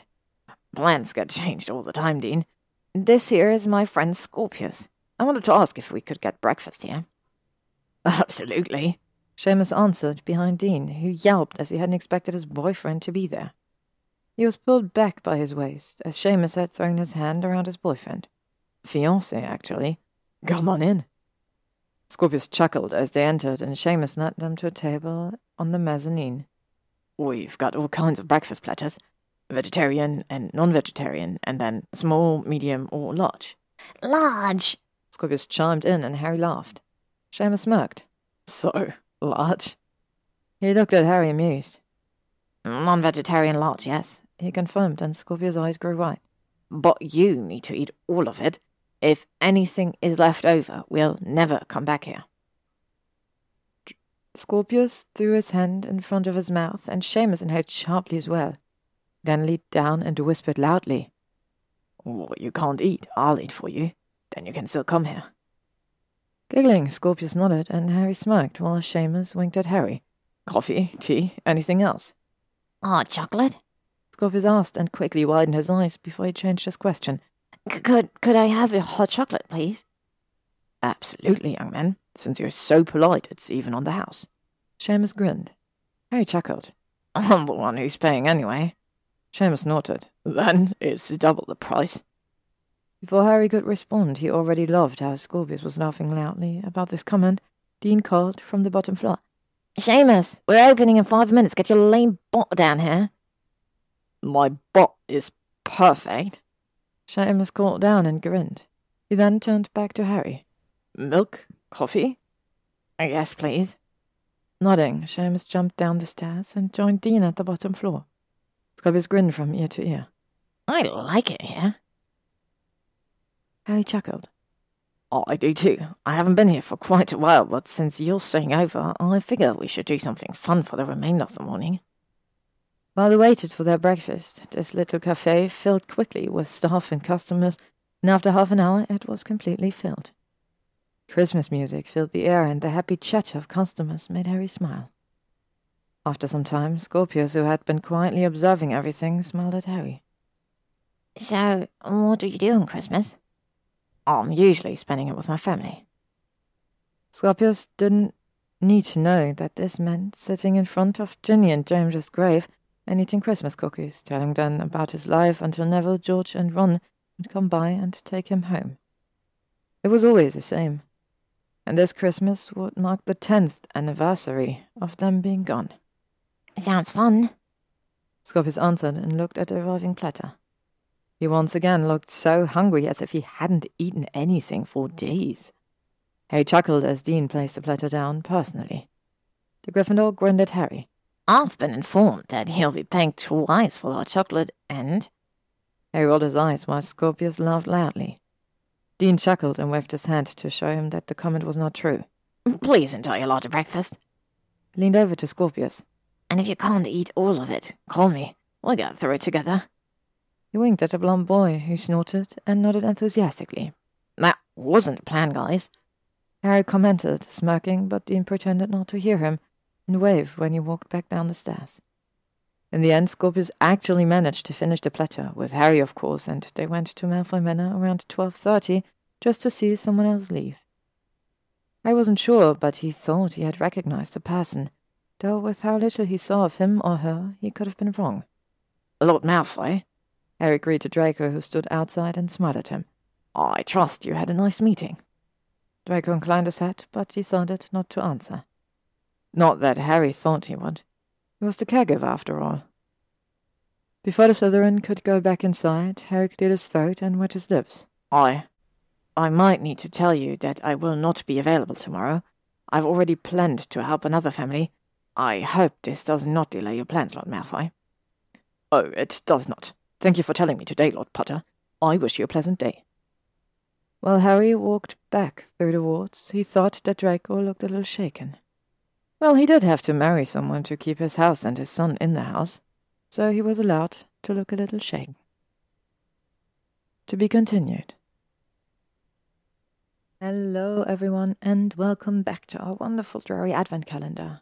The story is A Husband for Christmas by the wonderful, talented Jolly Love, and today we are at day 13 Winter Wonderland. Draco had to admit that he would have liked to have Harry around. Maybe he could have taken care of Scorpius while they entered the cemetery. He had always hated this thing. So much sadness was around, and looked as if all the dead people were still alive by the different graves. Sirius' grave was close to a magical weeping willow, though not as violent as the one at Hogwarts. Sir had always liked the garden, so he had decided to keep flowers and plants on her grave. Placing down a few flowers, he felt Scorpius jolt life as if he had seen something surprising. His son then went exploring, which Draco always had allowed, as long as he hadn't left the cemetery. He knew there was too much emotion in this grave, and having been there once every six months was already too much for Scorpius. Meanwhile, Draco smiled down at the grave and placed his hand on the cold marble stone. He needed to let go. Simon had already told him yesterday that he was not going to agree to a marriage if he was still mourning for his late wife. She had been dead for almost half a decade, and Draco had to admit that he was right. So this was the last time he was going to visit the cemetery, and Astoria's portrait would be placed in the portrait hall, where she should have been placed three years ago. Scorpius came back and looked as if he had seen a ghost, which confirmed Draco's thoughts that maybe it was time to move on. If not for his sake, then at least for his son's. On their way home, Draco thought about what Simon had said. He wanted to meet Scorpius soon as well, since they would be soon a family. Sadly, Simon was on a business trip for two days, so he couldn't meet him until the 17th. Hopefully, that wasn't a problem then. Scorpius didn't like someone. It could go really bad. As they passed Muggle London, Scorpius suddenly seemed to lead him somewhere when he grabbed his hand and almost made him walk faster into the other direction of where he had wanted to go. About five minutes later, they stood in front of an ice cream shop. What is that? How is there an ice cream shop in the middle of winter? Harry showed me. Scorpius smiled big and knocked at the glass since it seemed closed. Girl appeared and looked over the counter, widening her eyes as soon as she saw Scorpius, who waved at her. How did he know her, and who was she? And also, how did he make an acquaintance in the past few days? The red-headed girl ran around the counter and opened the door, smiling brightly. Hi, Scorpius. How are you? I'm good. This is my dad. Can we come in? The redhead nodded and smiled as she stepped back and opened the door for the two of them to enter. She then closed the door again. Mum and Dad are out, but I'm sure they'll be back soon. And they just left you in the shop alone? Not alone, another voice said, and Draco turned around to see Harry leaning in the doorframe, smiling softly. Scorpius smiled broadly, ran through the room, and fell around Harry's neck while he laughed. It warmed Draco's heart to see his son being so close to someone. The last time he had seen Scorpius being so happy was when he was five years old, a few months before his mother passed. He had never been the same since. However, with Harry, Draco's son seemed to be the old self. Would the two of you like some ice cream? Harry asked when Scorpius was back on the floor. Draco frowned. He hadn't really seen Harry being informal with him. He had to say that he liked the much more relaxed state of his caregiver. I doubt you could just give out free ice cream. If nobody in this room tells Ron anything, I think we could get away with it. Do you agree? He asked the children, who all nodded enthusiastically. This made Draco feel so warm and soft that he could only smile over it. Harry then looked at him and smiled as well. Lord Malfoy, would you like to join in on the ice cream fun? Scorpius was already nodding for him, so he chuckled and shrugged his shoulders. Oh, I would be a killjoy if I decided not to join, wouldn't I? Only a little, Harry answered with a very unprofessional wink. Not that Draco cared much, as he started to think that he liked his caregiver like that much more. Even though, seeing how polite Harry could be, was also something Draco somehow couldn't get enough of. Scorpius walked into the kitchen, asking Harry about a brownie, while Draco sat down at the table. Within a few seconds, all the children had something to eat, and Harry brought a creation out of the kitchen Draco had never seen. It looked like a piece of caramel cake. Harry placed his own ice cream bowl down and handed Draco the caramel cake. It's an ice cream brownie. It's Scorpius' choice for you, not mine. Harry held his hand in the air and smirked. So if you don't like it, you have to blame your son. Hey! Scorpius said and glared at Harry, though with the chocolate around his mouth, it didn't have the desired effect, and the Gryffindor shrugged his shoulders, grinning. Soon enough, the children were done with their ice cream and went to play a game on one of the tables, whilst Harry sat next to Draco. It was at the same time uncomfortable and exactly what Draco needed right now. To be continued. Hello, everyone, and welcome back to the Drarry Advent Calendar with the wonderful story A Husband for Christmas by Jolly Love. Today is day 14. Let it snow. Draco sighed as he changed the direction of where he was walking and headed to the kitchen instead. He shouldn't talk to Astoria, right? Not after he had spent such a nice fire call with Simon, and after he had told him to get some distance between himself and the portrait. It could have been worse, having to marry someone by Christmas. At least Simon was nice, and he seemed to be interested in Draco and even Scorpius. Not many people were even slightly paying attention to his son when he would meet them. The fact that Simon wanted to meet him was proof to Draco that things could work out eventually. Grabbing some ice cream, he smirked over the memory of Harry and Scorpius. These two seemed to have grown on each other. Scorpius was talking about Harry all the time, and when they were together, Draco couldn't get enough of the teasing that was happening between the two of them. They seemed to be more alike than Draco thought he was with Scorpius. When dinner came, Harry had ordered pizza and given Draco's son a plain cheese one, saying something about having to pay some kind of hot chocolate twice, which had made Scorpius burst out in a fit of giggles, and Harry quickly changed the pizza to the one Scorpius had actually ordered. Draco finally realized whose ice cream shop they were all staying in, namely Weasley and Granger walking through the door, they hadn't even behaved weirdly, only greeted him respectfully and then hugged Scorpius as if he was a regular customer there. Eating the cold ice cream right now, Draco wandered to the TV room and sat down. He started watching some horror movie, not really concentrating on anything. Once the children had left with Granger and Draco, was about to leave with Scorpius, he saw Harry turn to Weasley. We ate some ice cream, by the way. The children are sworn into secrecy. He had smirked, and Weasley chuckled. His eyes had a glint of mischief. I will have fun asking Rose and Hugo if they know anything about missing ice cream. Harry nodded and winked at him. Want me to clean up here? No, go home, Harry. You look tired. Weasley had frowned at Harry and shaking his head. You're spending too much time with her again, aren't you? The question still didn't make sense to Draco. They hadn't been taking too much time from Harry for it to be an again. Who could he mean? No matter how much he thought of it, he couldn't figure it out. The monster was just showing its ugly head, and the people in the TV were shooting at it wildly when Draco heard footsteps and turned to look at Scorpius with a stuffed teddy in his arm. He had always looked so innocent and cute whenever it was in the middle of the night and he was out of bed. Can't sleep? His son asked and walked into the room, sitting down on the couch next to him while placing the teddy on his lap. Draco smiled over the simple role reversal. No, and you? Scorpius shook his head. Is Simon going to live with us? Yes, Scorp. If I marry him, he's going to live here. Draco briefly wondered where this conversation was going when Scorpius shook his head. I don't want Simon as my dad. I want Harry. Taken aback by this sudden honesty, Draco frowned at his son and found him hugging his teddy bear closely, avoiding eye contact as if he feared Draco was about to freak out. He probably would have if he hadn't been so taken by surprise. Why would you say that, Scorp? You don't even know how Simon is. We'll meet him soon.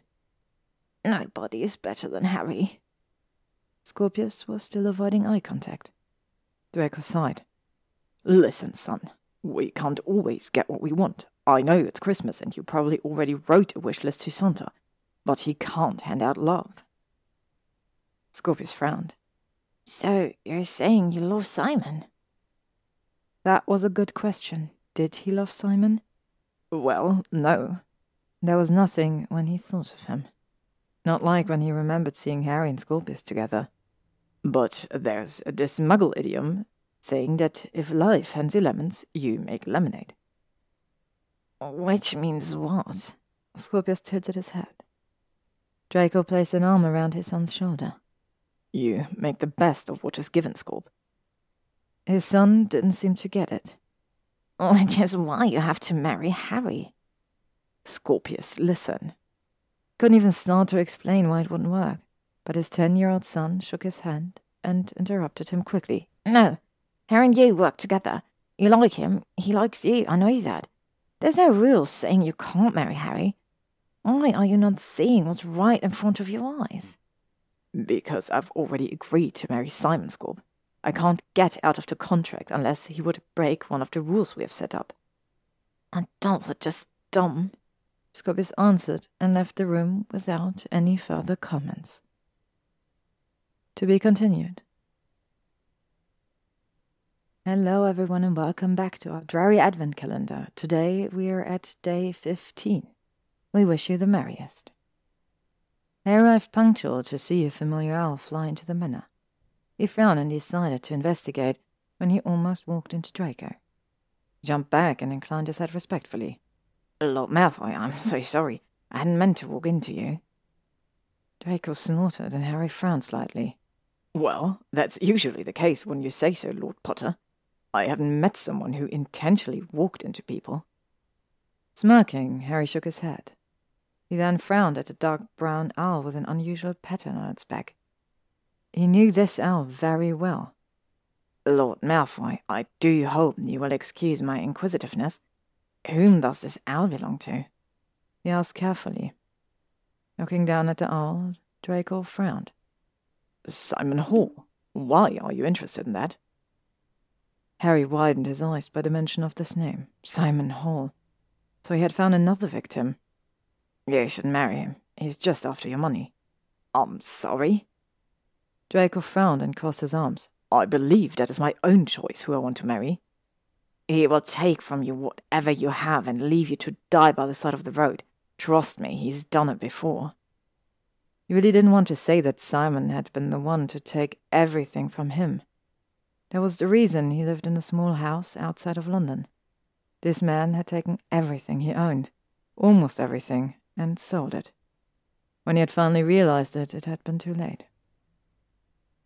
And with Simon having forced his way into Harry's life half a year after Ginny had died, he had just accepted him as his own savior, never realizing that he was a bad person. Draco, however, hadn't seen this side of Simon as he narrowed his eyes. I'm going to marry Simon. Stop accepting your fate as it is. You're like a turkey voting for an early Christmas. He threw his hands into the air. Had he not realized yet that Simon wasn't the person he pretended to be? He's not as polite as you think, Draco. Harry shook his head about to say more when Draco glared at him. And I think you're forgetting yourself, Lord Potter. Harry stopped in the middle of his action and froze. He looked at Draco coldly before he straightened his posture, threw back his shoulders, and raised his head to look at him straight into the eyes. You're right, Lord Malfoy. I have forgotten myself. He stared at Draco for a moment before he bowed for two seconds. With the utmost respect, I would like to offer you my deepest apologies for stepping out of line. I have nothing further to say. Your son will be home by exactly four o'clock. Have a pleasant afternoon, Lord Malfoy.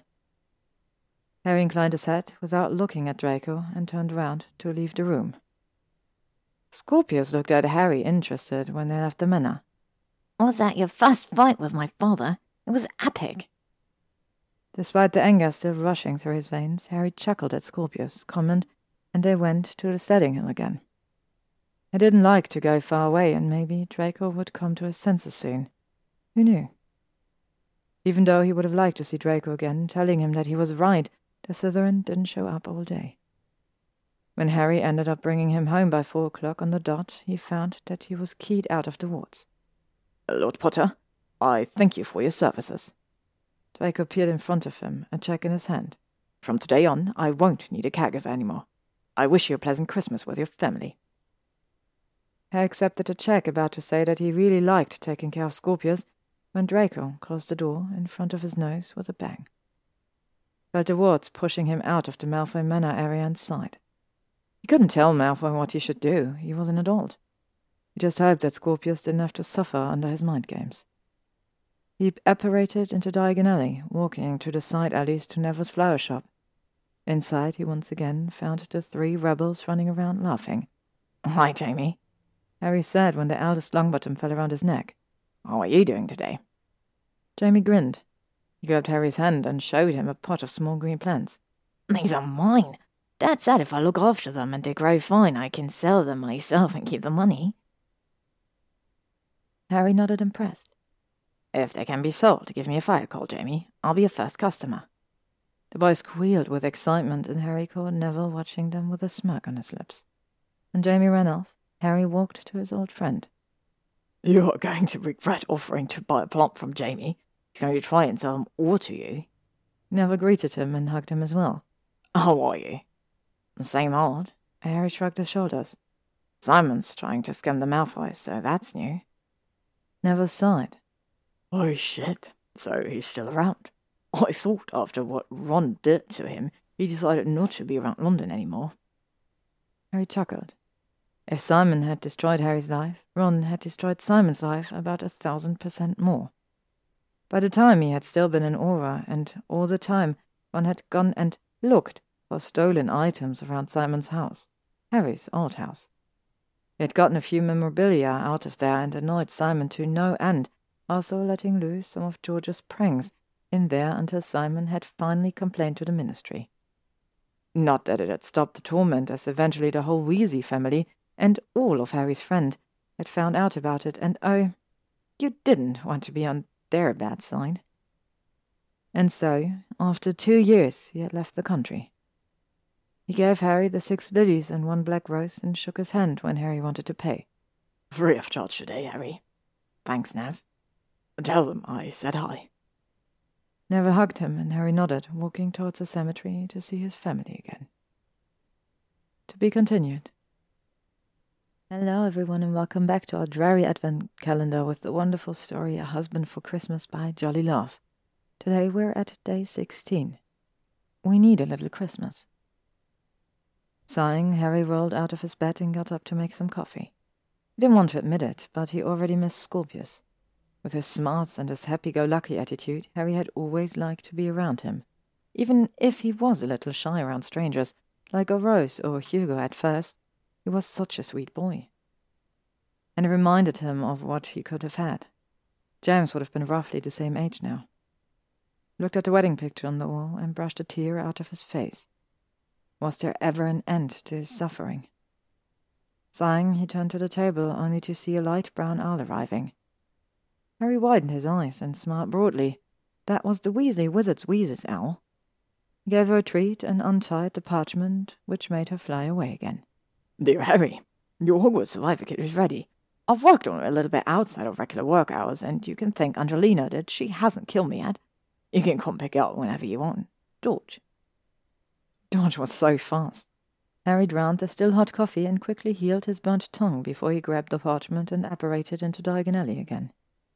He rushed through the empty street and finally made it to the shop, where he knocked on the door. Fred opened and yawned instead of greeting him. Harry chuckled. Is Mira still crying through the night, then? he asked.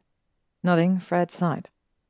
Ned is in the back. I think he's just finished packing her with survival kit. He then walked to a couch and fell down, almost half asleep again. Harry smirked and walked through the shop, knocking on the door towards George's workshop. Morning, George. Hey, I haven't heard you enter. George got up and grinned. Your son let me in before falling asleep again. George sighed and nodded. Yeah, I don't think you'll be able to do much today. Nevertheless, I'll finish a present. Everything is included, even a coupon in case McGonagall finds a survival kit. Just keep the coupon somewhere she can't find it, everything will be refunded. Harry snorted. If I wouldn't know you any better, I would say you're in a war with the headmistress. George laughed. I choose not to answer any questions regarding Hogwarts. He grinned. Let's just say that Frank usually has to go to McGonagall right away and empty his whole trunk in front of her. This is giving me a lot of practice in how to hide pranks right in front of someone's eye. If she finds it, I know it wasn't hidden well enough. You are the most brilliantly evil non-Slytherin I've ever seen. Harry laughed and grabbed his wallet. George pushed it back. It seems it's for someone special, so don't even think about giving me money. Harry narrowed his eyes. Come on, George. You've been working on this for most of December. You can't just give me something like that. But I can. He grinned. Take it. Buy something nice for you for Christmas. Ginny would have been on my side, you know it. Chuckling, Harry held his hand into the air. No further discussions, George. Thank you, really. Next up was the leaky cauldron. He walked in to find Parvati behind the counter. He was wearing a simple black t-shirt with her name on it and looked up from cleaning the counter when she heard someone enter. Harry, she beamed. I haven't seen you in ages. Smiling, he walked towards her and hugged her once when she was around the counter. I haven't really had time to come any sooner.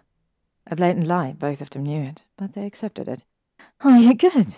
I heard somewhere that you were Draco Malfoy's son's caregiver.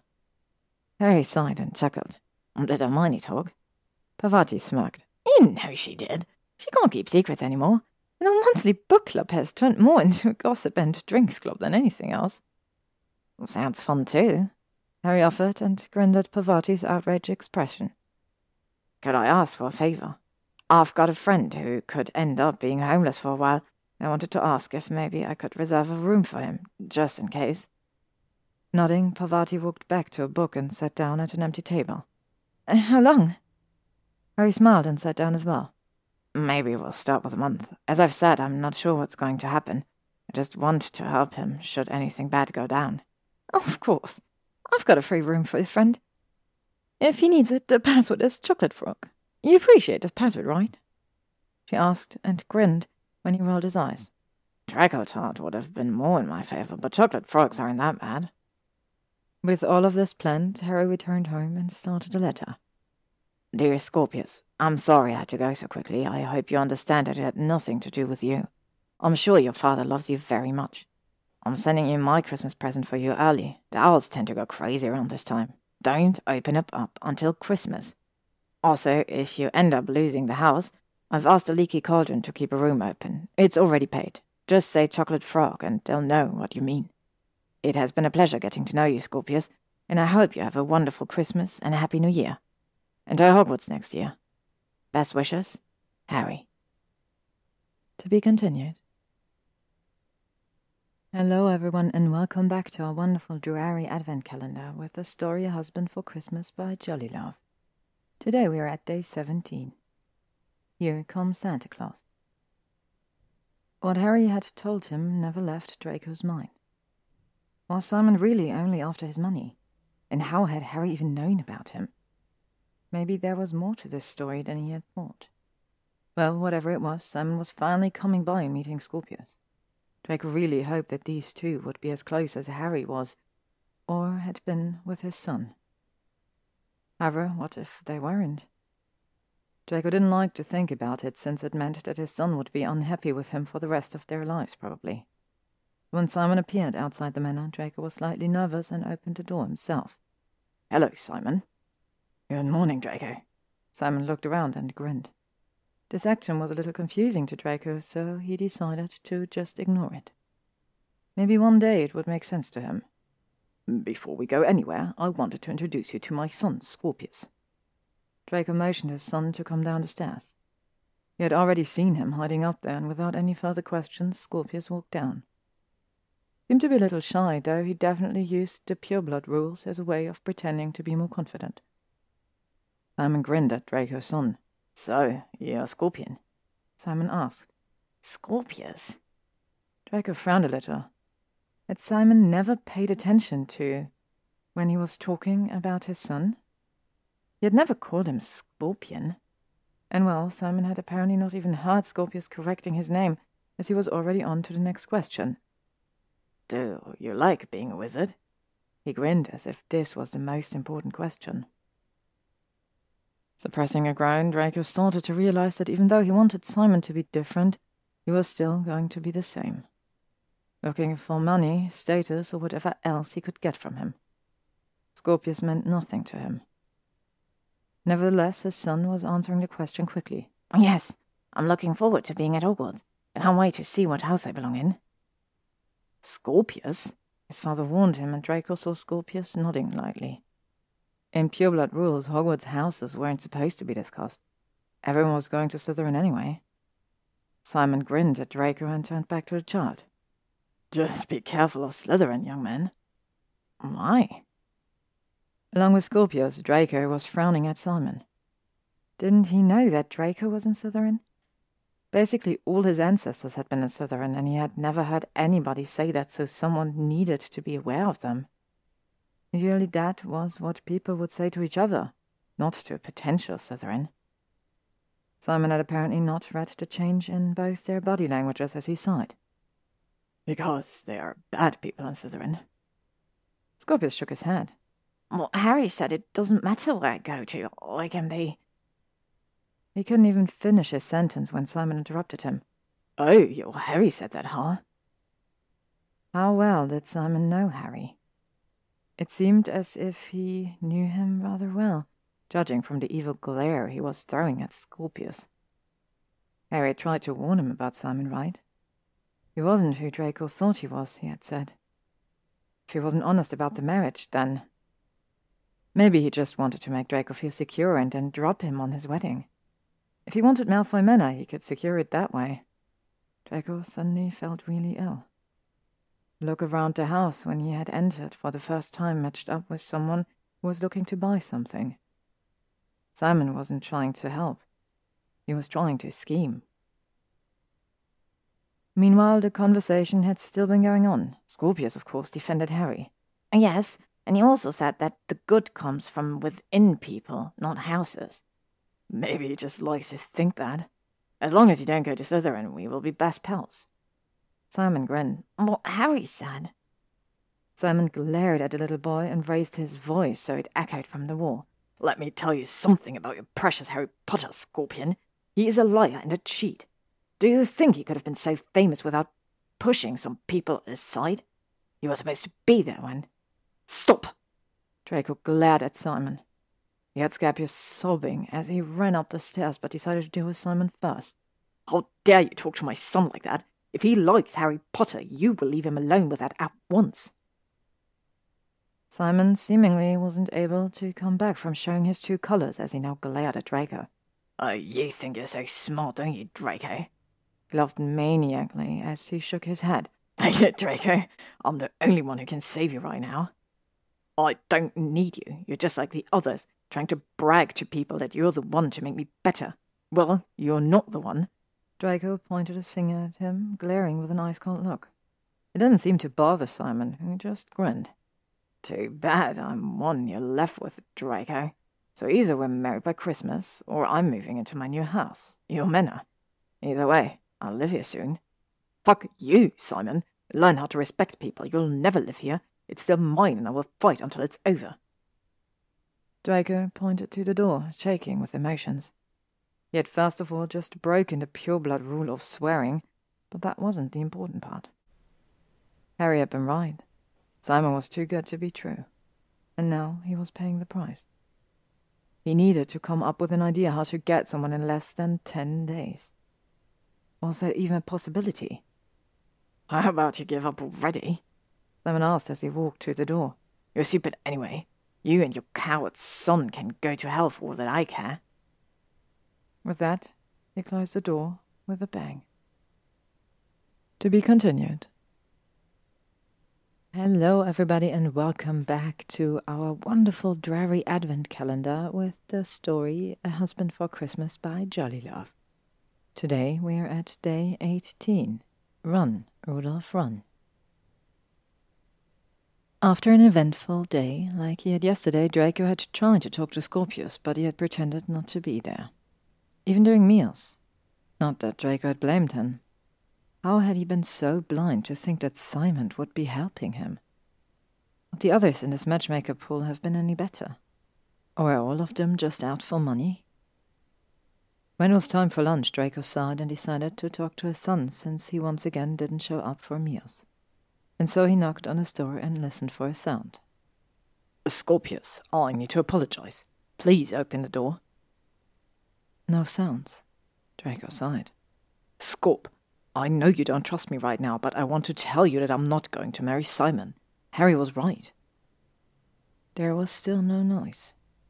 Draco frowned and pressed the door handle down. If anything, the mentioning of Harry should have at least made Scorpius say something. The room was empty. No Scorpius. What? Draco stood there for a good second before registering what was going on. He grabbed his jacket and saw Scorpius gone. Where was he? When had he left? Did he go right after Simon had left? Draco shivered. Oh, Merlin, please let him be safe. Draco spent the rest of the afternoon checking the surrounding area, but he found nothing. Not even a tracing spell revealed where Scorpius had gone. Maybe he wanted to see Harry himself. But for that, Scorpius needed to walk to London and then to wherever Harry was living. Did he even know where that was? And how could he get to London? Well, he was already walking for possibly a full day. Still, Draco needed backup. He apparated into a side alley in London and found himself close to the ice cream shop Scorpius had dragged him to. And without thinking, he walked through the rainy streets and entered the shop. Weasley stood behind the counter and smiled at him as he entered. Good afternoon. Can I get you anything? Uh, have you seen my son since yesterday? Draco couldn't be bothered to be polite. He needed to find Scorpius. Apparently, Weasley hadn't thought he would ask something like that as he opened his eyes, rather surprised. Scorpius? No, I haven't seen him. He turned around to the kitchen. Rose, darling. When the red-headed girl showed her face, Weasley smiled. Have you seen Scorpius around since yesterday? Rose shook her head. No, but he wrote a letter telling me he'd like to come by some day soon. Did you recognize the owl? Draco asked, hoping that Rose had a great memory, but she just shrugged her shoulders sheepishly. Weasley placed a hand on Draco's shoulder. Don't worry. Harry's usually arriving any second now. I'm sure he'll help you find your son. As if to prove a point, the door opened not a second later, and the black-haired wizard walked in with Pansy's two children. Get something small, children. We're not staying here forever. Harry froze when he found Draco standing there. Draco, too, was frozen, but mostly out of fear for his son, and not because he saw a glimmer of hope in Harry's eyes before it died quickly. Luckily, he didn't have to say anything, as Weasley was talking for him. Hey, Harry, Lord Malfoy can't find his son. If you go look for him, too, I'll look after Parkinson's little ones. Nodding slowly, Harry seemed to come out of his frozen state, while the children cheered for being able to stay at this amazing place. He cleared his throat and closed the door behind himself. Where have you checked, Lord Malfoy? Harry asked, with a certain distance in his voice. For some reason, it made Draco tear up. Scorpius' flight and her resistance was more than he could bear. He felt his hand tremble, and long before, his knees gave out under him, and he fell to the floor, tears streaming down his face. Hey, hey, it's okay, Draco. A voice broke through the barriers. Draco felt something soft under him. He wasn't on the floor anymore. Did he? Did he pass out? Did he find Scorpius yet? We'll find him, okay? Calm down, nothing's going to happen to him. Drake was breathing rapidly and quickly realized that they were in the back of the ice cream shop on a sofa, Harry next to him having placed a protective arm around him. It only took Draco a few seconds to calm down, and he rubbed his eyes, slightly ashamed of having lost control in front of Harry. However, Harry didn't seem bothered as he rubbed his back and was whispering calming things at him. After a few seconds, Draco was back to normal. As normal as one could be with a child missing, and he got up. I was checking Malfoy Manor, then this ice cream shop. I don't know where else to look. Oh, Harry sighed. I might know. He offered his hand for a side apparition, and shortly thereafter they arrived at the leaky cauldron. Walking through the crowd, Harry led Draco to the counter where one of the Patil twins was working. Hey, Parvati, did someone use the code Chocolate Frog? He asked, and Draco frowned slightly. Yes, uh, half an hour ago. He looked a little young. It's room 24. Harry nodded and dragged Draco up the stairs to the private rooms as if he had lived here for years. He seemed to be familiar with everything. In front of the room, Harry knocked before simply opening the door. Draco froze when he finally found his child sitting on the bed, head in his hands, crying.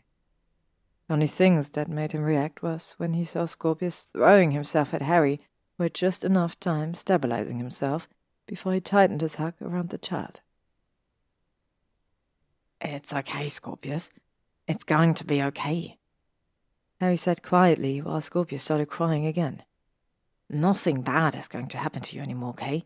Your dad is here to protect you. I'll stay too if you guys want me to. It's going to be fine. Scorpius nodded and clutched Harry's shirt in his hands. Please don't leave me again, he whispered. I want you to be my dad. I. Harry seemed gobsmacked as he looked down at the crying child. You need some sleep, Scorpius. Have you been walking the whole day? Draco saw Scorpius relax infinitely while he talked to Harry and suddenly felt so guilty.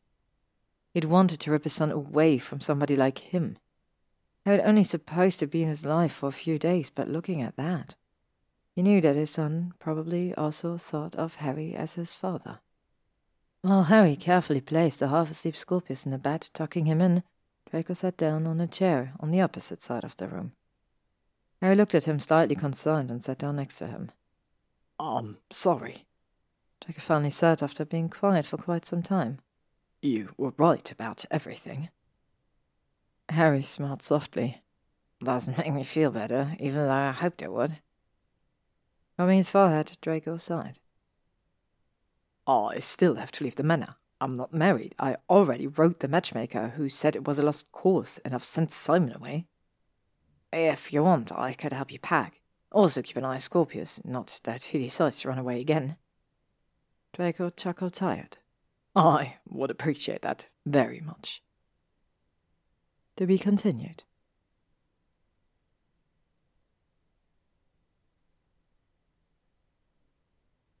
Hello, everybody, and welcome back to the wonderful Advent calendar from Jolly Love with the story Husband for Christmas. Today we're at day 19. Home for the holidays. Early in the morning, the three of them traveled back to Malfoy Manor, where Harry followed Scorpius, who was far too excited to have Harry back in his life. Not that Harry would complain, but he still remembered what the child had told him last night. He wanted Harry to be his dad. And the way Draco was so careful right now, he seemed so hurt. The ministry was coming and taking his house. Of course he was hurt. However, it didn't seem as if it was the full reason.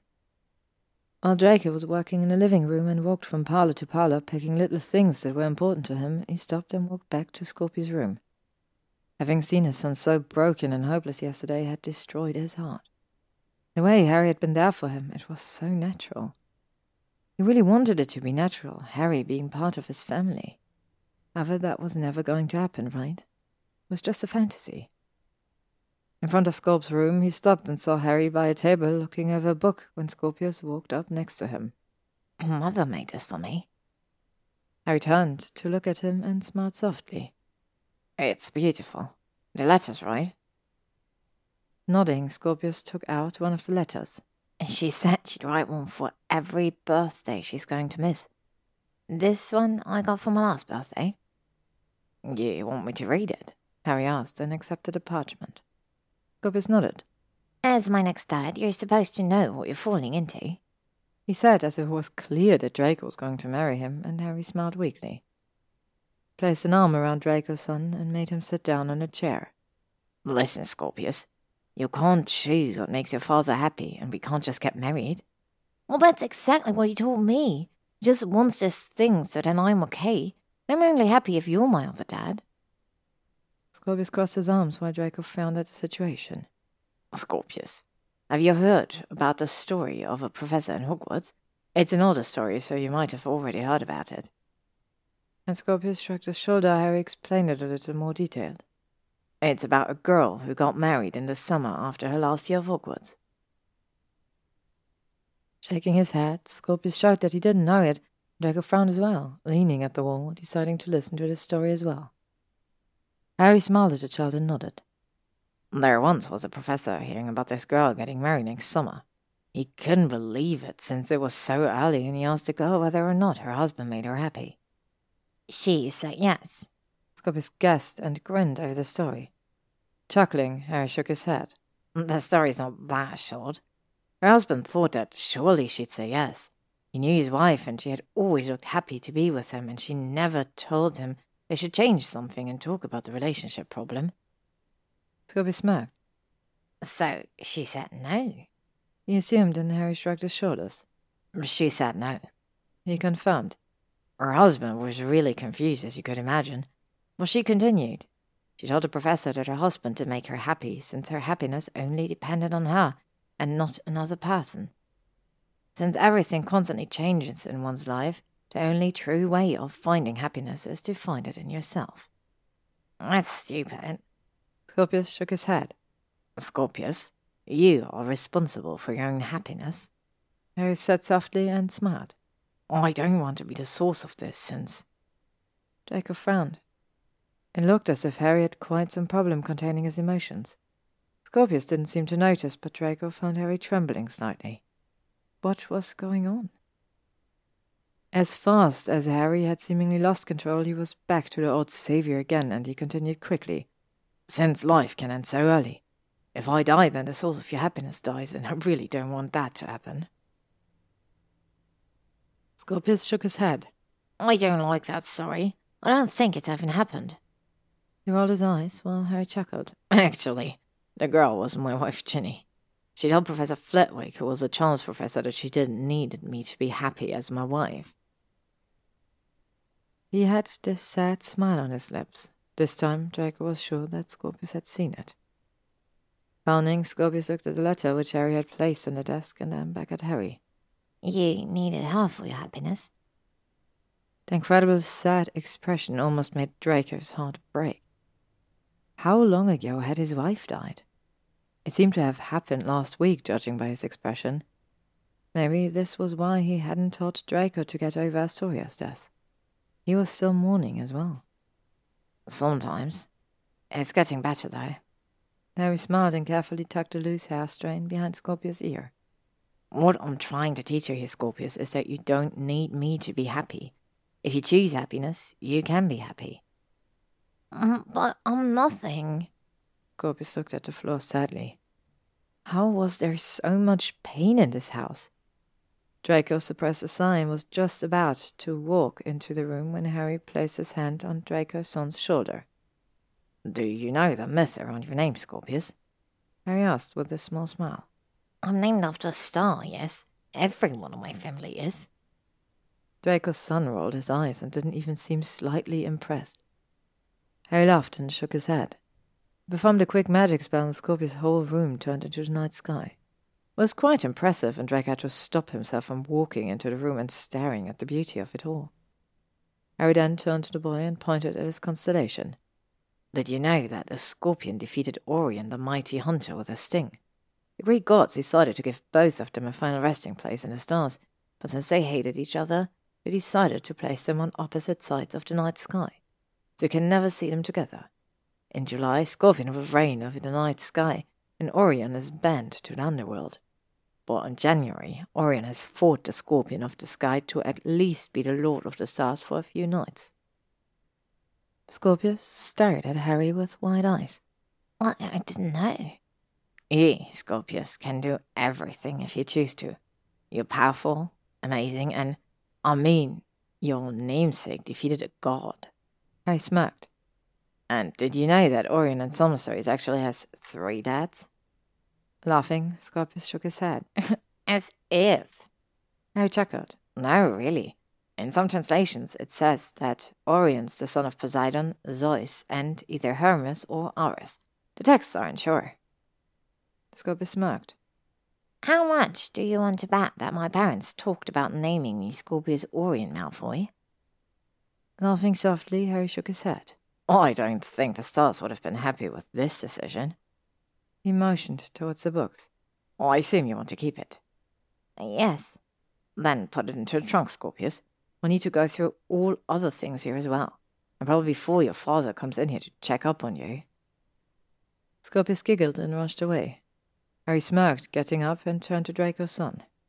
Suddenly stopped and made eye contact with Draco through the slightly ajar door. Smiling softly, Draco put his finger over his lips, showing him that he wouldn't say a word. And once Harry nodded quickly, he turned and walked into his own room, checking for more stuff.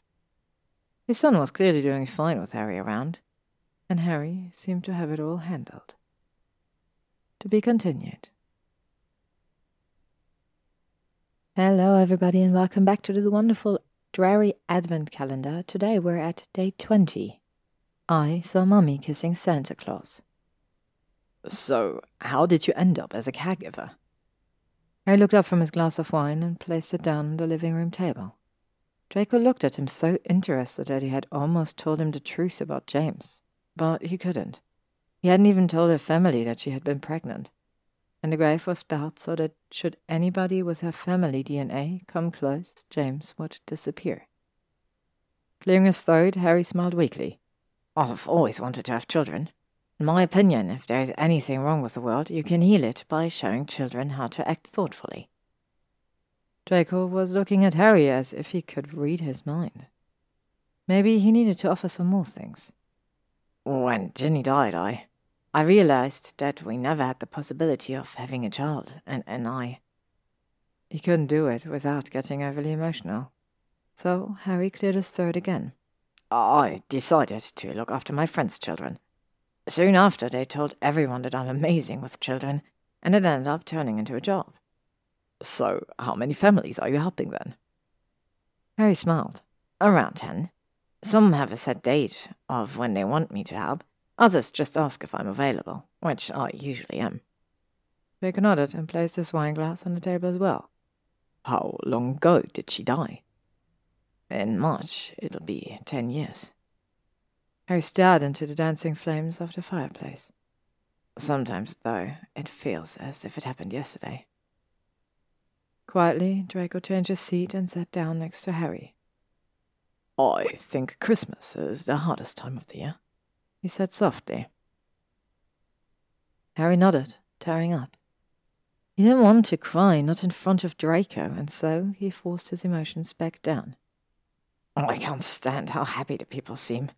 Nobody seems to feel my pain. He sighed. Which is why I'm not accepting clients during the holiday season. I only work for close friends. Harry could feel Draco's confusion. But you worked for me. Nodding weakly, Harry looked at the blonde wizard. That's different. How so? Searching in Draco's face for some kind of emotion, Harry quickly realized that he had hidden them all under the pure-blood mask of neutrality. It was as if he wasn't allowing himself to even feel an ounce of emotion. Maybe Harry had to be the one to make the first step. Because I've tried to look for a way in getting your attention, and nothing ever worked. What do you mean? Draco still seemed too careful to let out his feelings, even though Harry could see his mask breaking and a small hint of hopefulness shimmer in his eyes. Oh, I like you. More than just a client. Ever since we've graduated from Hogwarts, I. I've realized that my constant need to charge at you wasn't because you annoyed me or because I hated you. It was the only way of getting attention I could think of. Harry held his breath all or nothing. Because I think I was. I was falling in love with you. The silence of the night crept in, even through the closed windows, and Harry found Draco's breathing had shortened. The Slytherin looked at him as if he had just something incredible. And within a second, Draco leaned forward, his forehead resting against Harry's. Harry inhaled, surprised, his heart beat fastening. He hadn't been so close to Draco ever. How can you tell you were falling in love when we both married other people? Draco asked quietly, eyes closed. Harry carefully tucked a blonde strain of hair behind his ear. Because I know what love feels like. I've loved Ginny dearly, but she wasn't the first one. Said calmly. At least he tried to.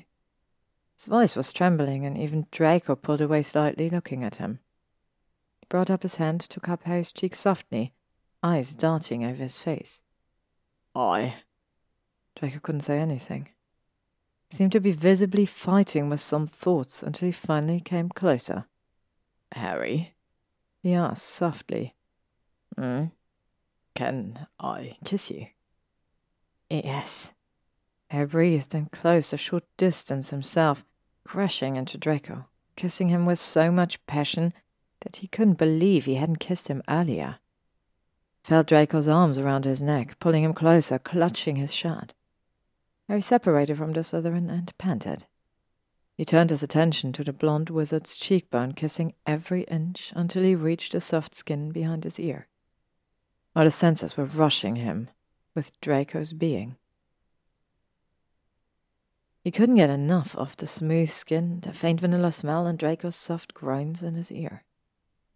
His fingers traced over Draco's shirt and opened the first button just to get some more skin contact. His kisses trailed down his neck under the shirt when Draco finally managed to pull him away. Harry, he breathed, his voice full of lust. We shouldn't. Nodding, Harry inhaled Draco's scent as he leaned over him again. I agree. It's absolutely against the rules. He murmured and kissed his lips again, deepening the kiss when he found that Draco wasn't resisting in any way. Separating again, Draco panted and grabbed Harry's arm. You're coming with me. I need you in my bed tonight. Harry had absolutely nothing against that. To be continued.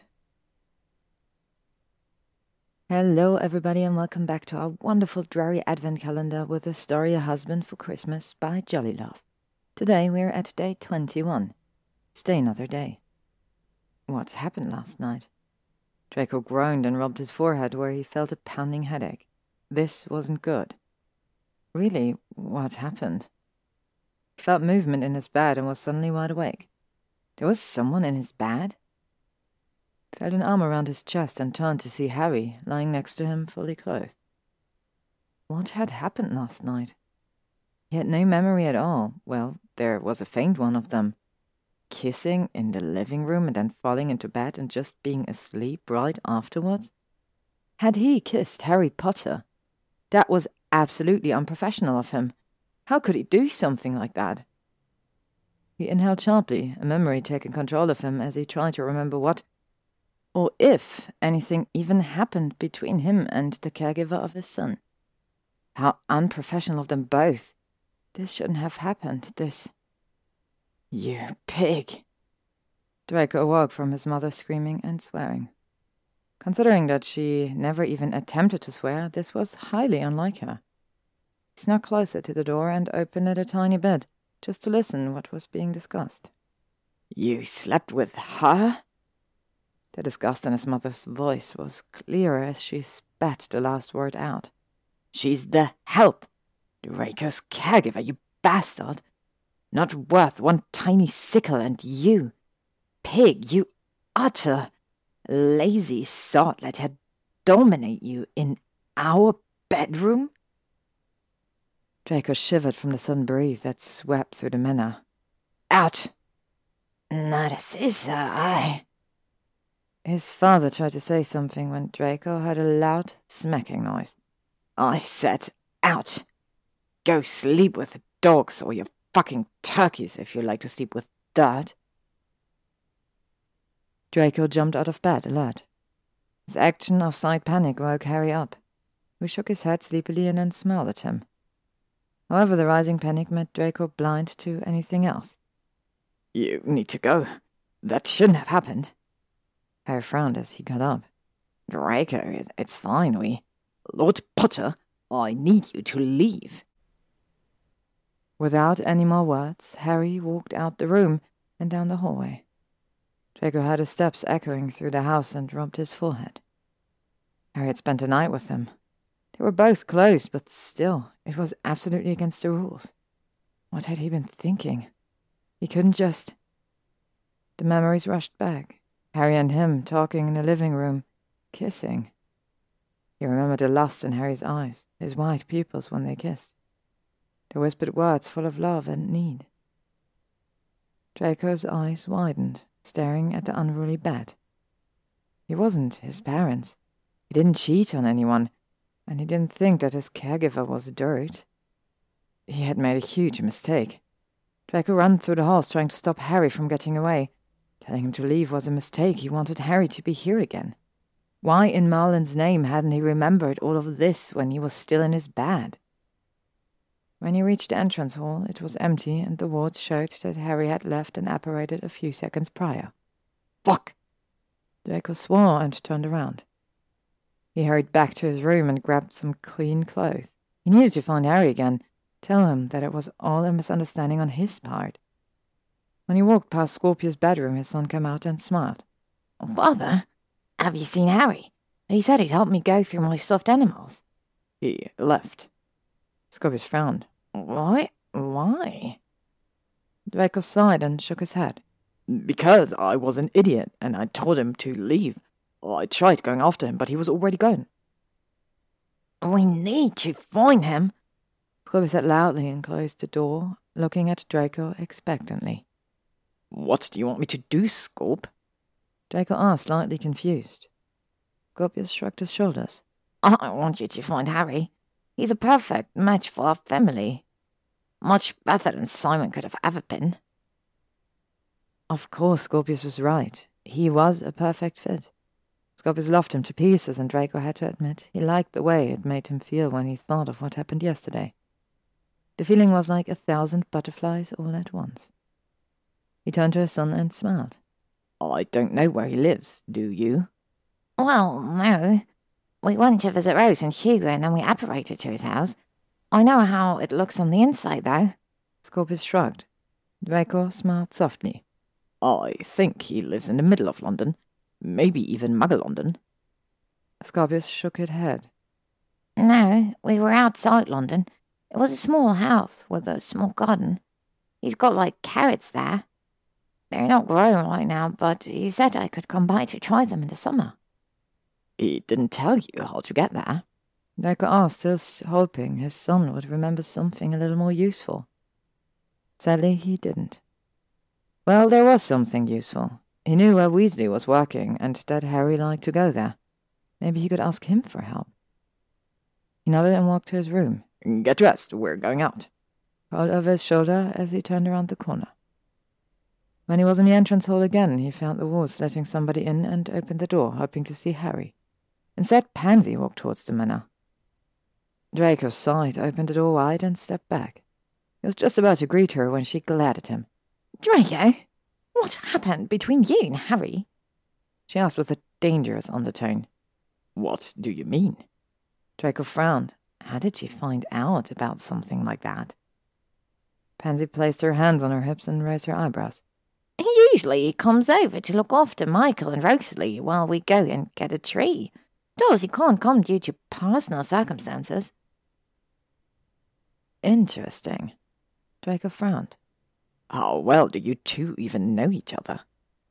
And how long has this been going on that Pansy was actually livid over what had happened between him and Harry?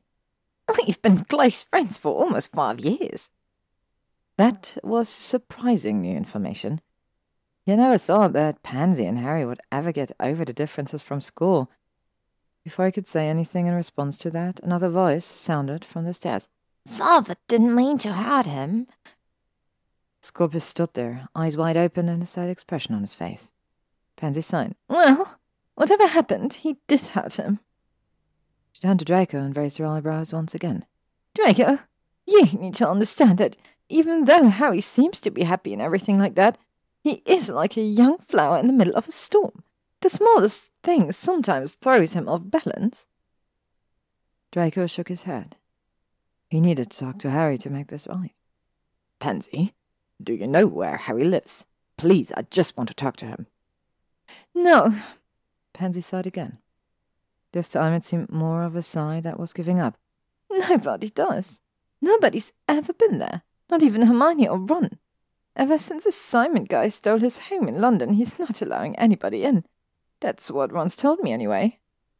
Then how do you contact him?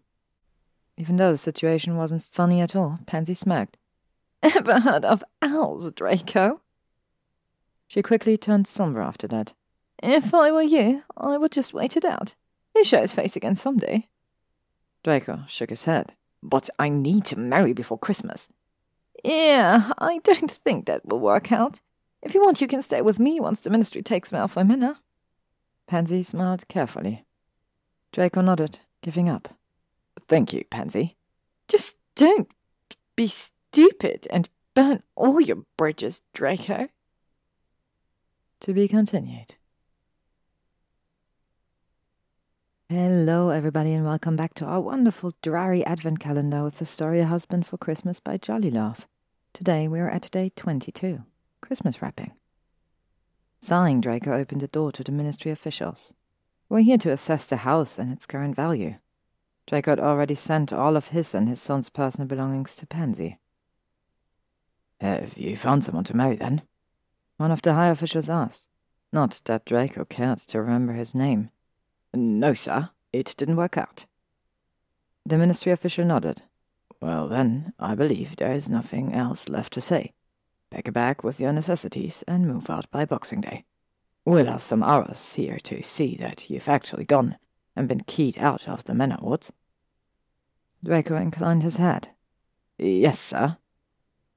With that, the ministry officials walked around the house and Draco sat in the kitchen eating ice cream together with Scorpius. After what seemed like an eternity, the highest Auror of the group walked into the kitchen and nodded at Draco. Lord Malfoy, please pack up anything personal. Handed over a list on a parchment. These are the things you're allowed to take from the house.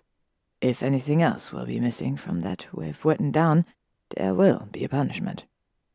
Mostly the amount of money depends on the value and size of the missing item.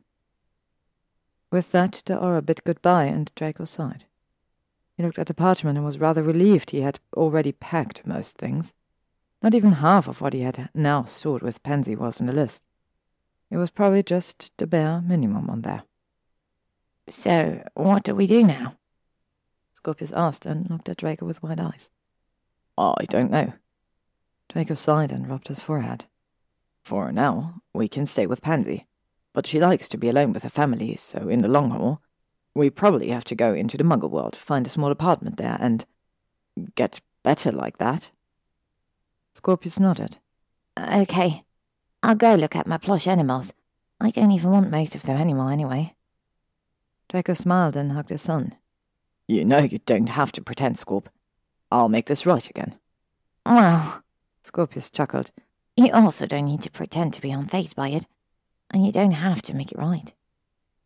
Frowning, Draco looked at his son. What do you mean? Scorpius was long outside, and Draco shook his head, smirking softly. This boy was stronger than he had the right to be. Cleaning up the kitchen, he thought about a way to make money in the muggle world. His potions business was going great, especially since nobody knew who was sitting behind Potions for the Heart. So at least there was something.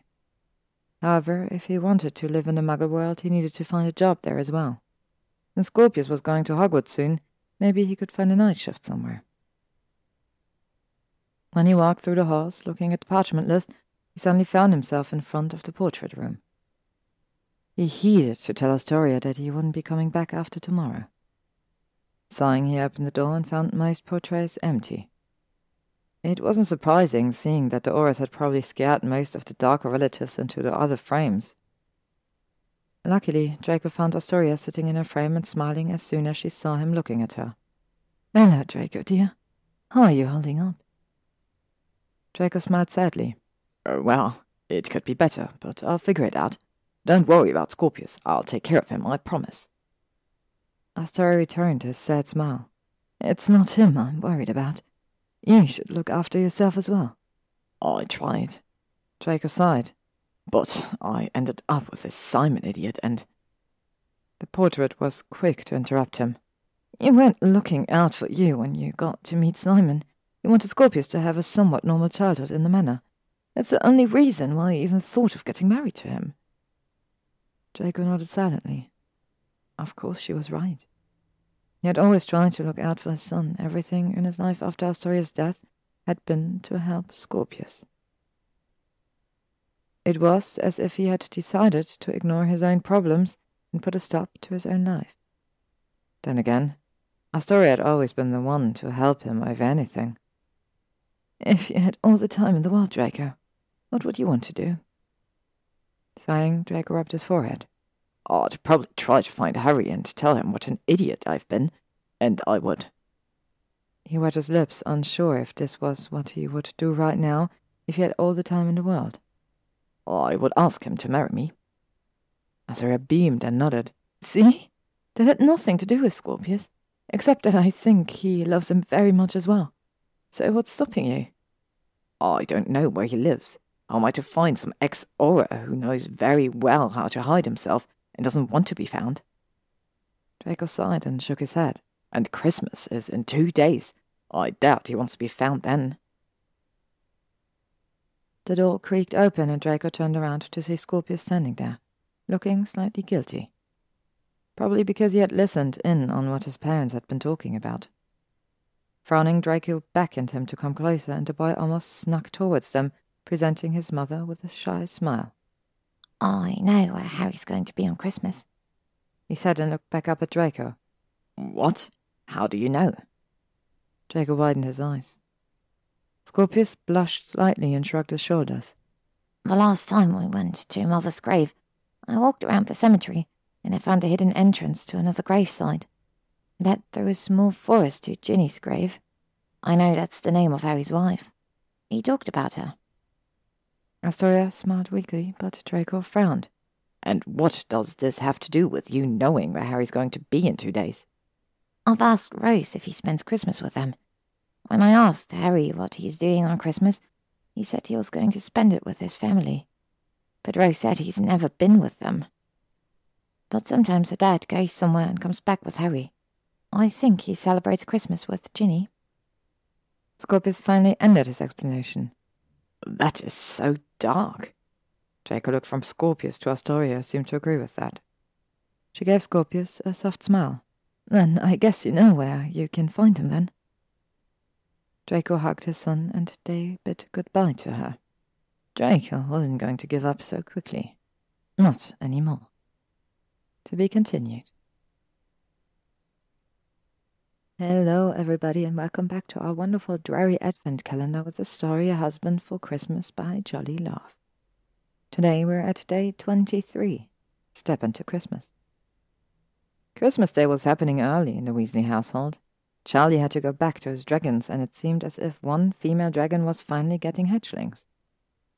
He was not going to miss it, and so, after some discussion, Molly had agreed to hold Christmas two days early, but not more. Charlie agreed, though whenever he thought nobody was watching him, he was checking his watch. He wasn't the only one to look forward to some peace and quiet again. Harry, though pretending to be happy and playing with the children, really just wanted to go home and sleep. Three days ago, he had finally opened up to Draco, and it ended up being the biggest mistake of his life. Well, not really. If the Slytherin had exploded right in front of him, then that would have been the mistake of his life. For now, it was his lack of stopping Ginny to go and play one more game. While Harry grinned and played with Hugo and his newly given present, Hermione walked over and sat down beside him. She brushed Hugo's hair beside his ear and while the boy climbed onto her lap, she looked at Harry. What's going on, Harry? You're looking even worse than usually. Harry huffed and sighed. Thanks, Hermione. You really know how to raise our spirits. Hermione shook her head. Harry, oh, tell me, what's going on that keeps you this sad? Is it something with Lord Malfoy? I've seen the way you two look at each other. She'll probably never lose her talent of seeing right through him and Ron. Well, they had known each other for so many years that she could probably read his mind with even a glance between feeding a dozen children. Nothing even happened. Oh, dear. Hermione smiled and watched as Hugo walked off to find his father. If nothing happened, then that wouldn't be your first sentence. What took place a few days ago? Harry sighed and rubbed his forehead. I may have kissed him.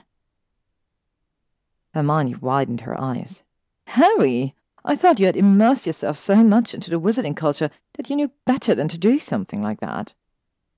Nodding, Harry stared at the floor again. He should have known better. Should have also known better not to follow Draco to the bedroom. They had fallen asleep there, right in each other's arms. It had been one of the first nights where he hadn't laid awake for several hours until he had fallen asleep with wet eyes. Did he kiss you back? Hermione asked with a slight interest in her voice. I was sure she tried to hide how much she wanted to know about it. However, as much as she could read his mind, he could read her thoughts as well. He did. Hermione grinned broadly and shook her head. And why are you moping around as if all of this had been a dream? He said it shouldn't have happened and I should leave. Harry sighed and ran his own hand through his hair. He was sure it looked much more unruly than before. His best friend nodded. And since you know how to follow proper wizarding rules, you left, didn't you? Harry crossed his legs and placed his hand on his upper legs. Oh, I had to. He looked disgusted with himself. I've been around enough people in my life to know when they aren't gay and just want to try something. He's one of them, and I've let myself fall in love with him all over again. Hermione got up and pulled him with her into a tight hug. I'm sorry, Harry. Maybe he was just surprised. He does have to get married until Christmas Day, right? Maybe he thought of asking you and. Miney, it's fine. We don't have to give reason to the situation. I might just need another year until I'm good to go. From the kitchen, Ron emerged with three plates of deliciousness floating behind him with ease. There were cookies and a few other mouth-watering desserts on it. He had clearly heard what Harry had said as he sighed when he placed the plates in front of them. Maid, you don't need to defend yourself in front of us. I know Ginny's death was hard. I couldn't imagine losing Hermione. He smiled sadly and shook his head. As for that other thing, Hugo told me you had a problem with Malfoy. Harry chuckled and shook his head. Not really. You might have a problem with me, but it's all done and over. He accepted a plate and started eating a cookie. Ron frowned slightly. Oh, and Scorpius, the boy really loves you. Oh, I don't know. I can't really stay in contact with him when Draco doesn't want me around. Does that mean they'll lose their home? Hermione asked inside. So, Simon wins again. He really knows how to pick them. Harry nodded with a dark expression. That's why matchmakers are the worst idea in the wizarding community. If people like Simon get into the system, they can stay the favorite and once it's too late, drop out and still win. Ron shook his head. So you'll let them become homeless? Pansy wrote that she'd take them in, and should I have a problem with Draco staying with her in the house, she'd be happy to just bring the children somewhere for me to look after them. Harry explained, remembering the caring words of his friend. She was thinking of him more than she should have, according to the wizarding culture. Then again, they had also talked quite a few times and gotten rather close over the last few years. Did she tell you that she would be talking sense into him? Hermione chuckled. I could see that happening very well. Ron chuckled as well and shook his head. Also, sometimes you need to give people a second chance. Harry snorted, showing some kind of honest happy emotion for the first time this evening. Is my best friend really telling me I should wait and hope to get together with none other than Draco Malfoy? Absolutely not. Ron grimaced. Well, I don't remember having seen you happier than when you were around him and his son. So maybe I am. People do change, Ron, Hermione added, and then looked at Harry. Maybe the two of you were just going too fast. If he stays at Pansy, you'll surely meet him once or twice, when you're looking after her children. Harry nodded. They could talk then. Maybe. Or maybe it really was too late for anything, and Draco had meant what he said. Whatever it was, he was surely going to wait and have to see what happened. Father Christmas. Christmas was just too hot right now. Harry walked through the half-closed Diagon Alley and quickly turned into a much less busier side alley, heading to Neville's on a little detour, since it seemed everywhere were people singing to bypassers. Not that Harry usually cared, but this year it seemed to be much harder. Having seen Scorpius had made him think of James. His son would have been almost the same age, a little younger maybe, but he had loved to think what kind of fun these two could have gotten themselves into. Now, however, he was left with a gaping hole in his heart, not only his own son, but also Scorpius, he had started to like much more than he should. Sometimes it did feel as if he had been his father. And now that he was back in reality, he had hated it much more. Not only was Ginny dead, his own son non existent, and his love life lacking, he had destroyed what seemed like a nice friendship with Lord Malfoy. All that for a kiss. How dumb did he need to be? Sighing, Harry turned into the alley where Neville's shop was hiding and found his friend standing outside, already waiting. Sorry, Neville. I couldn't go through Diagon Alley. Harry accepted the beautiful flowers and smiled at them. Neville chuckled and shook his head. Don't worry, Harry. I completely understand. We have charge, by the way. He held his hands up and even blocked Harry from giving him his money against his wishes. It's Christmas after all. I just want you to promise me you're going on a date next year.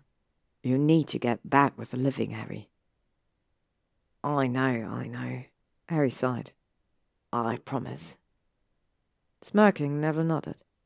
Are you coming over on New Year's Eve? Jamie's really looking forward to showing you his plants. They haven't grown much, but don't tell him. He winked while Harry laughed. of course I'll be over, Neville. And I do want to see Jamie's plants. With that, he bid goodbye and walked back to the side alley leading to the cemetery. Looking back at the flower shop, Neville was long inside again. It was cold enough that he had probably been freezing. Sighing, Harry turned to the cemetery, walking through the old gate. As he closed the gate behind him, a small white dog ran up to him and happily wagged his tail. Harry smiled and petted him softly.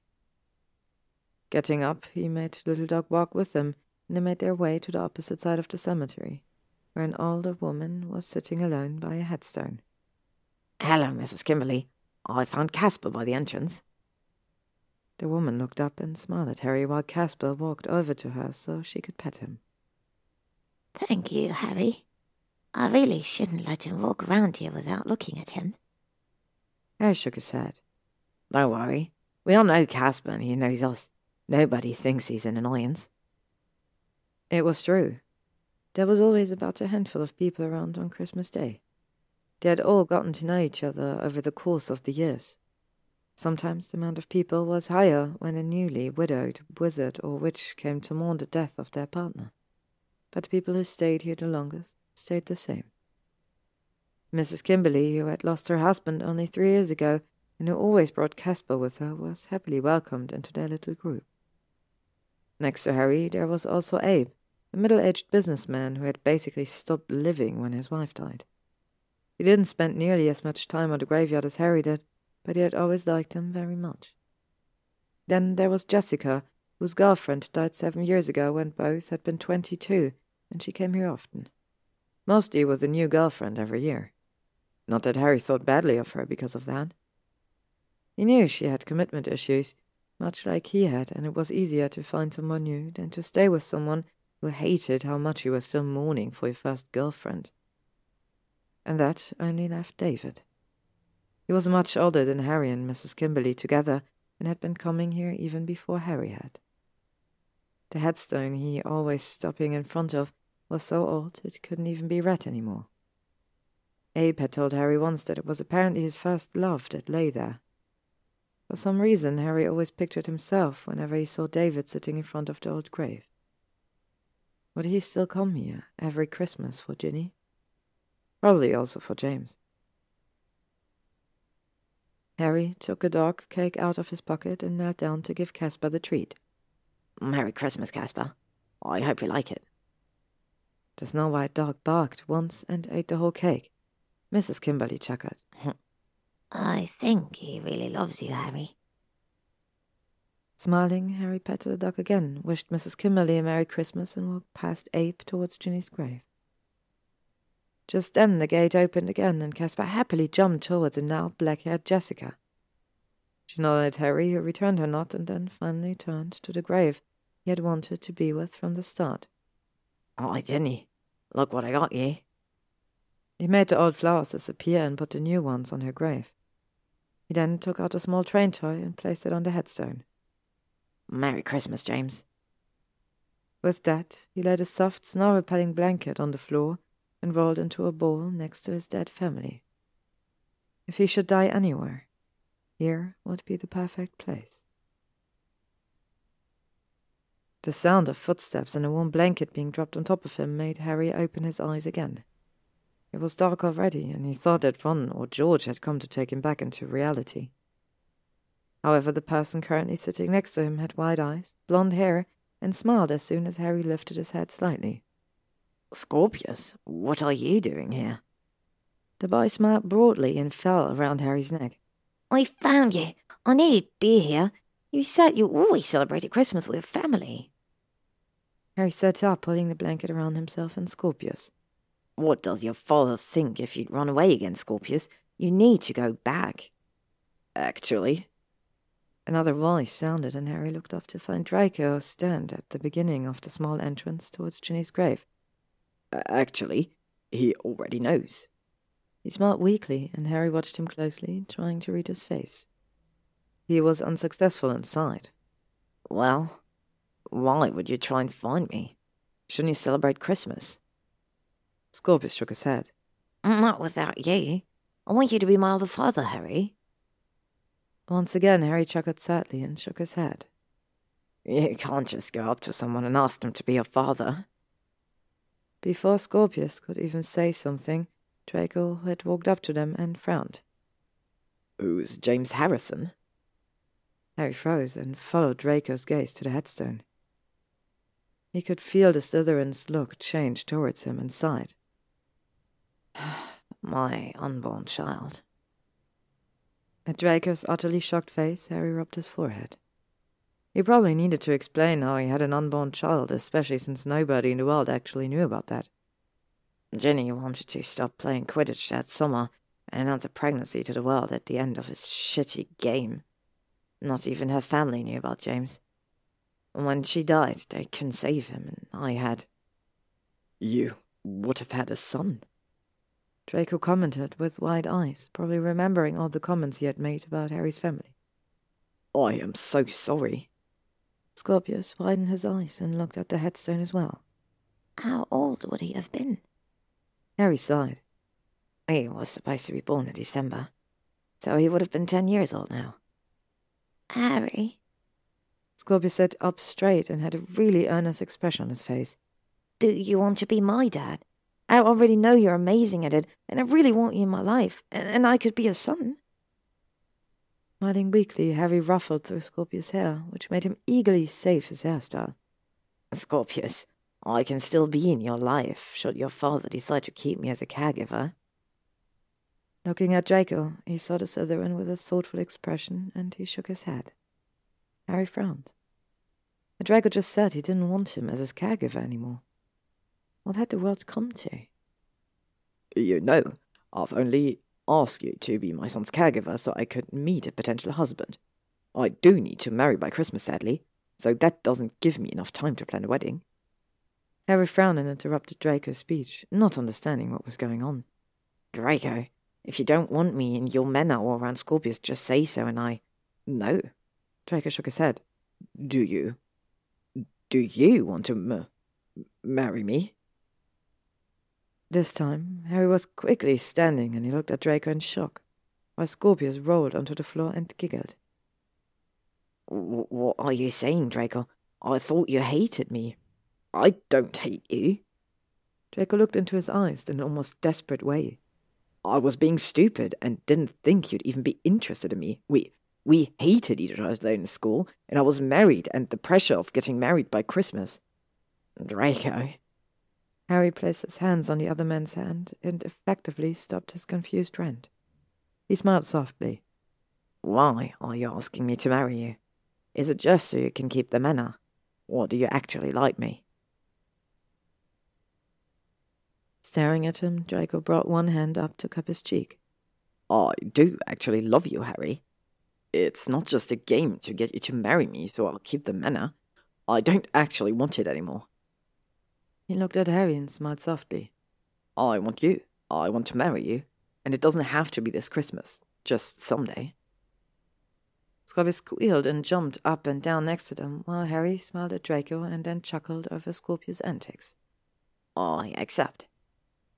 Draco widened his eyes. You what? We should get married, Draco.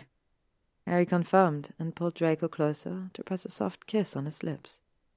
While the Slytherin was still in shock, Scorpius, on the other hand, was happily dancing next to them. To be continued. Hello, everybody, and welcome back to our wonderful Drarry Advent calendar. Today we are at day 25, and this will be the last day of this wonderful story. We're starting with Dear Santa, Bring Me a Man This Christmas. Without any problems, Draco flew right into the manor from Harry's little out of town home. It was the time where his eviction was about to start. The minister would bring a few Aurors, and they were looking at the home, seeing that he hadn't changed some things, and then take away his home. Sighing, Draco opened the door and let the minister and his Aurors in. In total, there were eight strangers in his home, and he didn't like it one bit. Just because he didn't manage to get married in twenty-five days, he was now supposed to go. What a stupid arrangement. Uh, good morning, Lord Malfoy. The minister greeted him and looked around the parlor. It's nice to see someone hasn't tried to get away with as much free stuff as they could. If they had known that they had packed before the ministry and that the Aurors had arrived for the first time, he would have probably taken back his compliment. I have decided to follow ministry law. Draco offered and looked at the minister, about to say something else, when the ward seemed to detect another person. Frowning, he turned to the entrance, hoping it wasn't Simon, because he really wasn't about to deal with him. When he thought the doorbell was about to ring, the door opened on itself and Harry stood there. Draco exhaled and relaxed slightly. With Harry by his side, things should end well, right? Actually, he was dressed pretty handsome. He was wearing a full dark blue suit and a shell-bright shirt which he had casually opened to the second button. Even his shoes were shining. He knew why Draco had disappeared from his home and told him to look after Scorpius for a second. Gentlemen, Harry greeted them and threw Draco a wink before he turned to an Auror. Auror Digby, how's the wife and the children? Looking forward to a nice and calm Christmas. The Auror was red, seemingly embarrassment, and quickly stuttered, uh, Yes, Auror Potter, it's nice. Draco couldn't stop himself from noticing how the power dynamics had changed. A few seconds ago, Draco was the lowest person in the room, and now it seemed as if this Digby was standing at the bottom. And all that because Harry decided to pay him a little more attention. This man had all the power in the world.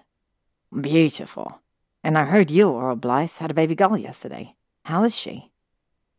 Auror Blythe widened his eyes, and it seemed as if sun had just started to shine as he beamed at Harry.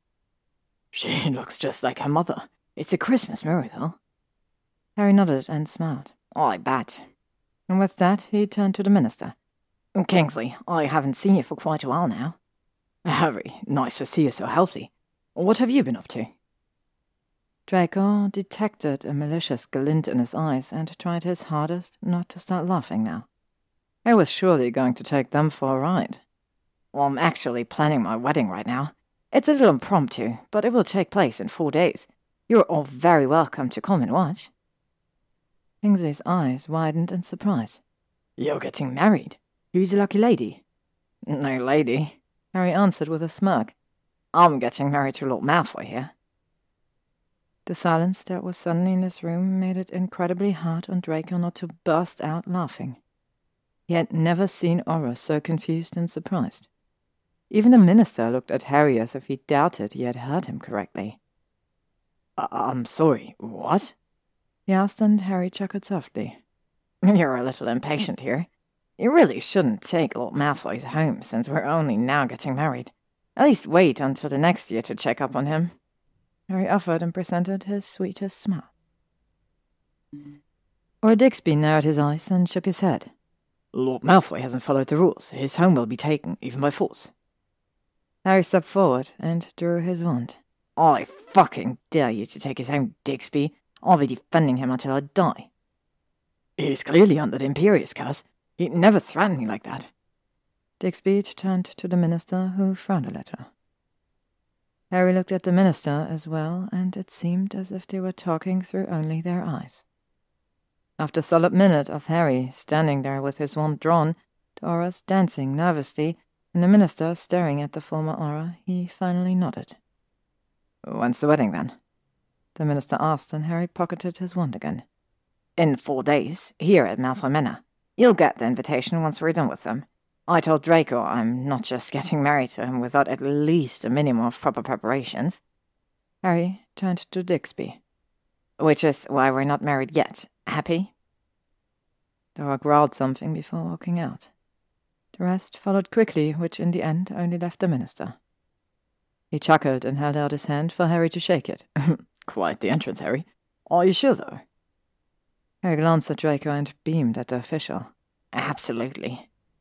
Good. The minister shook Harry's hand. You need a little happiness in your life again. I'm sure Ginny would say exactly the same. Chuckling softly, though sadly, Harry nodded. And with that, the minister left as well, and Harry turned to Draco, who shook his head. Only you would get away with threatening all of us. Harry laughed and quickly walked closer, pressing a kiss on Draco's lips. Anything for you. He smiled and held out his hand. Shall we head back? I don't think Pansy's interested in looking after Scorpius longer than she needs to. Draco threw his hands around Harry's neck and pulled him into a hug. Thank you, he whispered. Returning the hug, Harry kissed his temple. Anything for you, Draco. Literally anything. Draco landed next to Scorpius and Harry in the latter's room. At least now he had enough time to look around. When he had gone here yesterday, he had just put Scorpius to bed and Harry into tub to warm him up properly, and then they just went to bed. Now, with the afternoon sun shining in, it looked so peaceful, so warm like a real home. It was very small but tidy. There was, in fact, a small garden outside, as they were pretty much outside of London. Nevertheless, it was beautiful. Before Draco could look around more, Harry motioned Scorpius to walk closer, and he opened the door to the living room. Scorpius' eyes lit up with pure joy when he saw what was standing inside. It was a Christmas tree. It was still completely green and not decorated. Oh, I thought you might like to have one of these. Harry said and grinned at Draco's son. I know it's a little late, but. Scorpius cheered and jumped around Harry's neck. The Gryffindor laughed and put his arm around him. Can we decorate together, please? Scorpius begged and looked from Draco to Harry. When Draco looked at the other man, he shrugged his shoulders and nodded. I've got nothing against it. Scorpius' big and hopeful eyes landed on him, and well, Draco couldn't say no. Of course. If Harry's okay with it, I don't mind. He hadn't even finished his sentence when Scorpius happily cheered and ran into the living room, looking at the boxes with Christmas ornaments. Harry smiled a little sadly and leaned against the door frame. Draco placed a hand on the back of his neck and watched him shiver slightly. The Gryffindor turned a little and looked at him softly. Are you okay? Draco asked and pulled him into a hug. Harry hummed and threw his hand around Draco's neck. Just memories. Draco followed his gaze and saw Scorpius digging through a box of metal ornaments until he found one he liked. Ginny was in charge of decorating the Christmas tree. She was the one who bought all of the ornaments, so it just feels weird. Have you never put up a Christmas tree since she died? Draco asked carefully, and he brushed a strain of hair out of his face lovingly. Stepping away from him, Harry looked at him and shook his head. I never really had a reason to celebrate Christmas. I was just alone until now. Draco watched him closely. So you spent all the time by their grave? Harry nodded. Usually George, Ron, or Neville would come by and take me in for the night, but I don't want them to feel as if it's their responsibility. So sometimes they placed a notice me not charm on me, so they thought I was already gone. That's really sad. Draco looked at Scorpius. What would he have done if not only Astoria but Scorpius had died as well? Scorpius was the only reason he was still fighting in this world. If this was gone. Before he could say anything else, Scorpius stood in front of Harry. Can you help me figure this out? He asked and looked at a string of lights which seemed to be entangled. Harry chuckled and nodded. Absolutely. He grabbed the lights and walked into the room, sitting down on an armchair and started to go through all of the boxes again. Draco stayed by the door watching the scene in front of him. He loved it. He loved it all. Scorpius grabbing some ornaments and asking Harry for advice where to put it. Harry's helpful comments and just in general, the atmosphere around. When the Gryffindor finally freed all the lights, he put Scorpius into a hug and put the lights around him. Now you look pretty like the Christmas tree. Harry called out, and Scorpius laughed carefree. while still trying to get out of the lights and making a mess of it again. Chuckling, Draco leaned at the doorframe and smiled over. Harry trying to keep him in the string of the lights, and Scorpius trying to fight his way out. In the end, Harry grabbed his son and threw him over his shoulder while he was still covered in lights. You won't get free. Never. Harry called out and turned around himself, which made Scorpius flying. My head! Scorpius laughed. Help, Dad!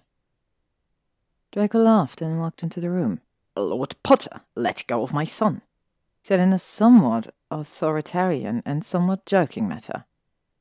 Harry stopped spinning and looked right into Draco's eyes.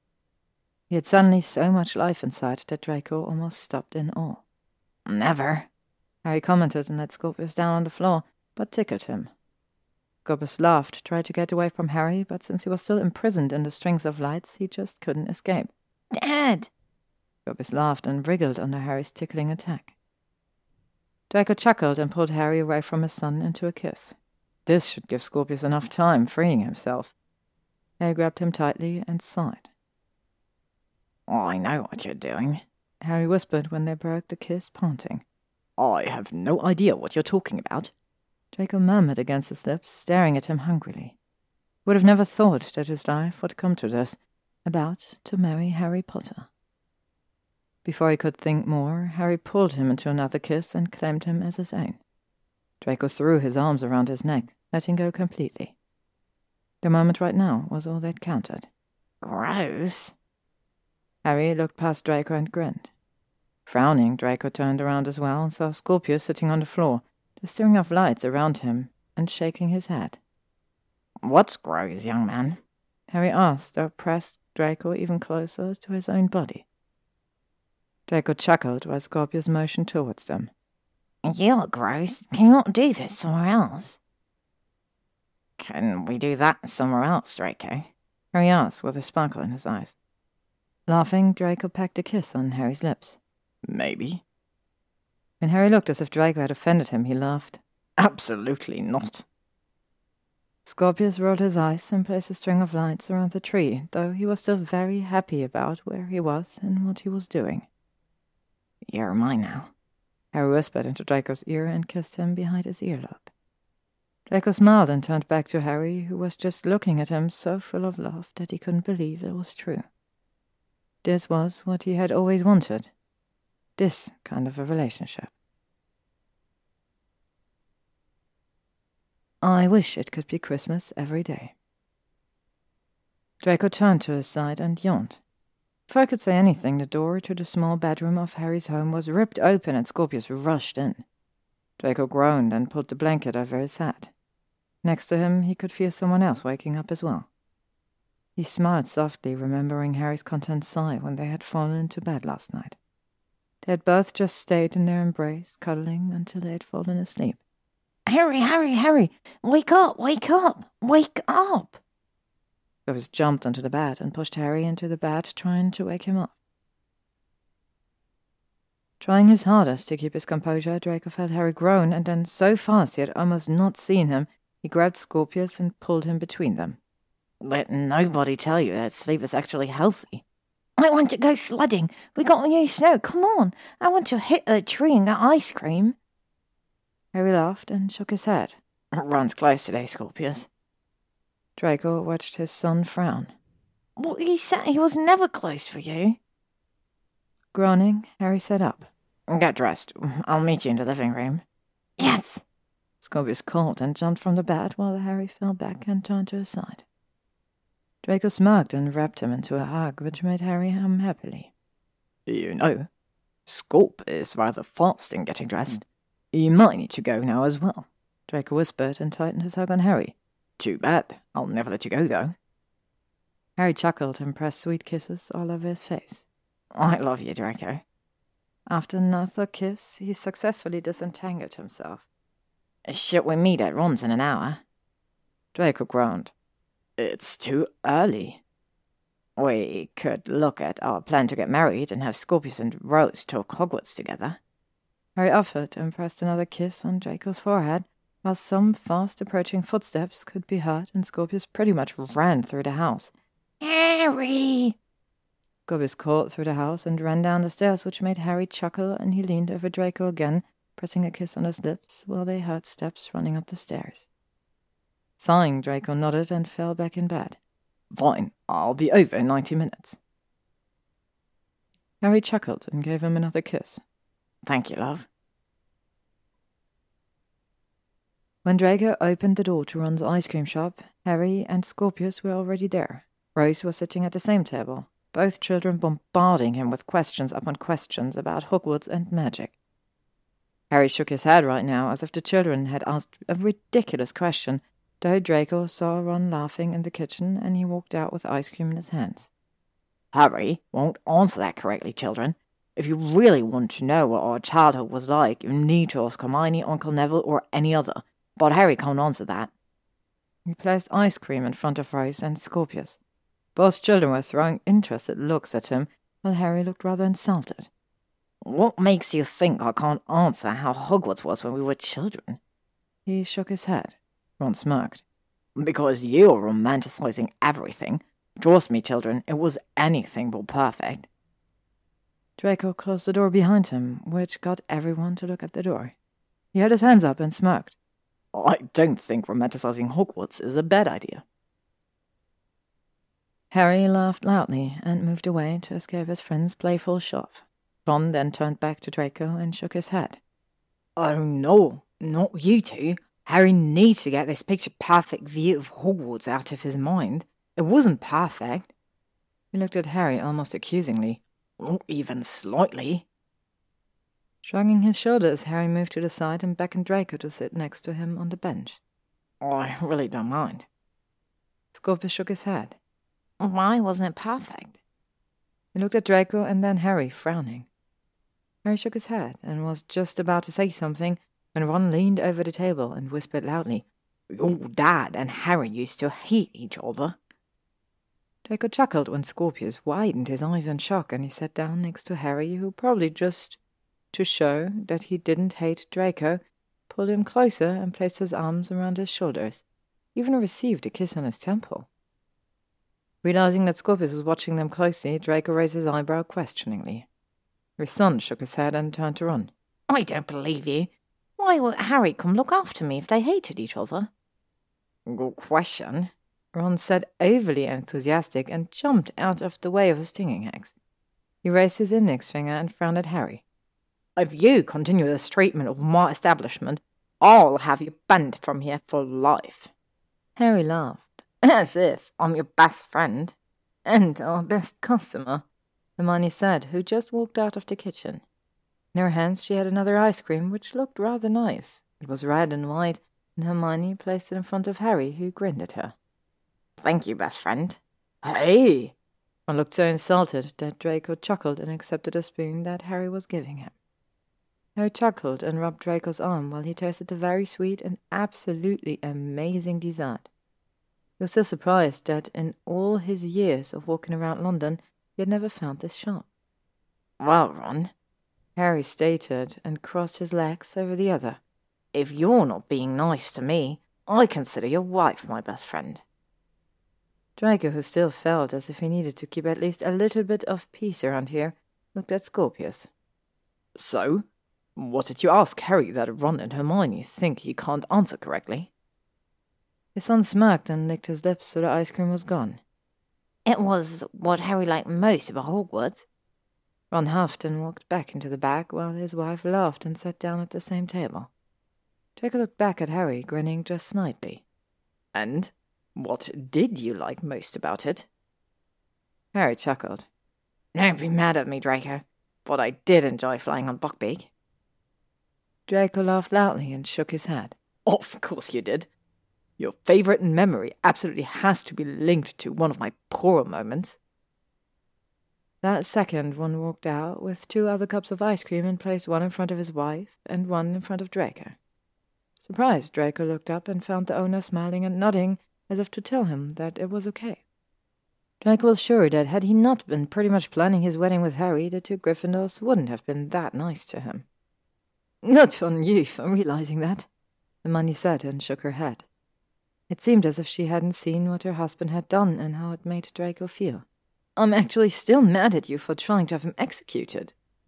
Draco frowned. What do you mean? Didn't the ministry execute him? Draco frowned and turned to Harry, who had been watching him closely. He had probably seen the silent looks exchanged between his best friend and him. Not really, Harry smirked.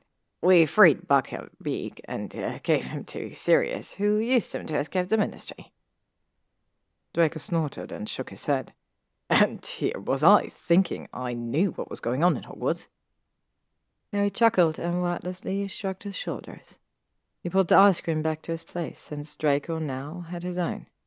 Pointing at it, he explained what he had here. It's called Christmas Spirit, and my absolute favorite dessert. And the only reason he's coming here. Ron finished his sentence, grinning. Draco burst out laughing over his comment and Harry's outraged look. Scorpius snorted and shook his head, even though Draco was sure he hadn't understood everything in their discussion. Harry placed his arm around his shoulders again and smiled at him. Draco grabbed at the dessert and leaned back. How had he never realized that this was the place he had wanted to be? Before they could say anything else, the door was opened again and a few Muggle customers walked in. Even though they were technically closed, Ron got up and walked behind the counter to help them out. Hermione turned to Harry and Draco. So, you need to get married in the next few days, right? she asked. Nodding, Harry up Draco's arm and smiled at him. We do. He then turned to Hermione. Interested in helping us? Draco thought he had heard her squeal and she jumped up and raced into the kitchen. But Draco frowned at Harry and Scorpius shook his head and dove back into the ice cream. Harry grinned at him. She's very interested in weddings. Trust me, you want her help. And if you want some special flowers, we can ask Neville for help. He has everything. Harry pulled him closer. No one can have everything. Draco shook his head. Harry shrugged his shoulders. Neville's got literally everything, and if he doesn't, he knows someone who has. Draco shrugged his shoulders. Oh, I'm not really good at decorating things. Maybe he can in fact help. I'm sure he can. Harry grinned. Hermione came back with a huge bag of different ideas. Draco widened his eyes and looked over to Harry, who shook his head with a rather fond expression on his face.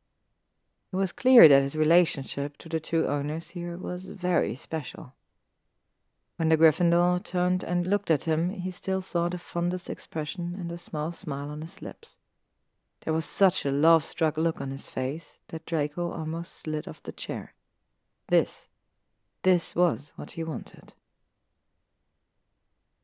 Glittery. The Malfoy Manor looked bright and clean. The white marble stones shone in the sunlight, the blue cloudless sky perfectly reflecting Harry's happiness as he looked over the garden, which had been turned into the wedding grounds. Hermione and Ron were both working hard and putting the last touches in. A few Aurors had showed up as well, and regretted it within a few seconds when Hermione had quickly put them to work. Harry chuckled as he leaned at the wall and looked outside. Scorpius ran up to the altar and placed a huge bouquet of flowers next to it. The white roses shone blindingly and did elevate the sea of white to another level. He turned and stopped, looking outside again, slightly taken aback. There, right in the middle of the sea of white roses, were two black ones and a pink one. Then Neville walked up and placed a few lilies and narcissus next to the white roses. Hermione walked up and greeted him, which made Harry shake his head. Smirking, he turned and left the room once he grabbed his jacket. He walked through the busy hallways. A lot of people had wanted to witness the famous Harry Potter marry, and now that it turned out to be Draco Malfoy, it was most likely going to be the event of the year.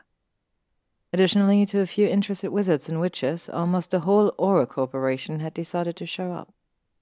Draco's friends, almost all of Slytherin, and of course Harry's friends and family, and basically everyone from Gryffindor, including every professor they both had had. And Hermione, Ron, or just any adult had it under control. By the entrance, he found Scorpius, who fell around his neck. I can't believe you're going to be my dad now. He laughed and hugged him back before picking up his jacket that had fell to the floor. I also cannot believe it, Scorpius. Well, are you happy with it? He asked and widened his eyes as if he was afraid that I was going to tell him that he had made a huge mistake. I'm very happy, Harry said quickly, not wanting to make him wait for the answer. Have you seen your dad? Right here. Harry chuckled and tucked a loose strain of hair behind Scorpius' ear. I'm not your dad yet. Where is that idiot hiding? Scorpius shrugged his shoulders. If I had to guess, I'd say the portrait room. Before Harry could ask anything, Hermione called for Scorpius to bring out some of the sandwiches that the house elves had prepared. He jumped up and raced to the kitchen. Harry chuckled and walked through one of the lesser used sitting areas. Pansy, Harry said and smiled at his friend. How are you doing? Pansy got up, hugged him, and beamed at him. In a beautiful dark red dress, her hair seemed to glow. You look very handsome, Harry. Smirking, Harry shrugged his shoulders. Oh, I doubt Draco would be okay to marry me if I didn't clean up well. I'm pretty sure he would marry you even if you can afford an actual tux. Pansy winked at him. He's rather smitten. He's not the only one. Not even by far, I know. Pansy confirmed and grinned. As a wedding present, I've already offered to take Scorpius for a few weeks when you're going on your honeymoon. Harry laughed. I don't think Scorpius would be happy with that. I've already made plans for the three of us, but don't tell Draco. Pansy chuckled and nodded. you, Harry Potter, might be the best thing that's happened to his family. In my opinion, this family is the best thing that's happened to me. Harry shrugged his shoulders. It got me back on my feet and living again. Nodding, Pansy seemed to have the same opinion.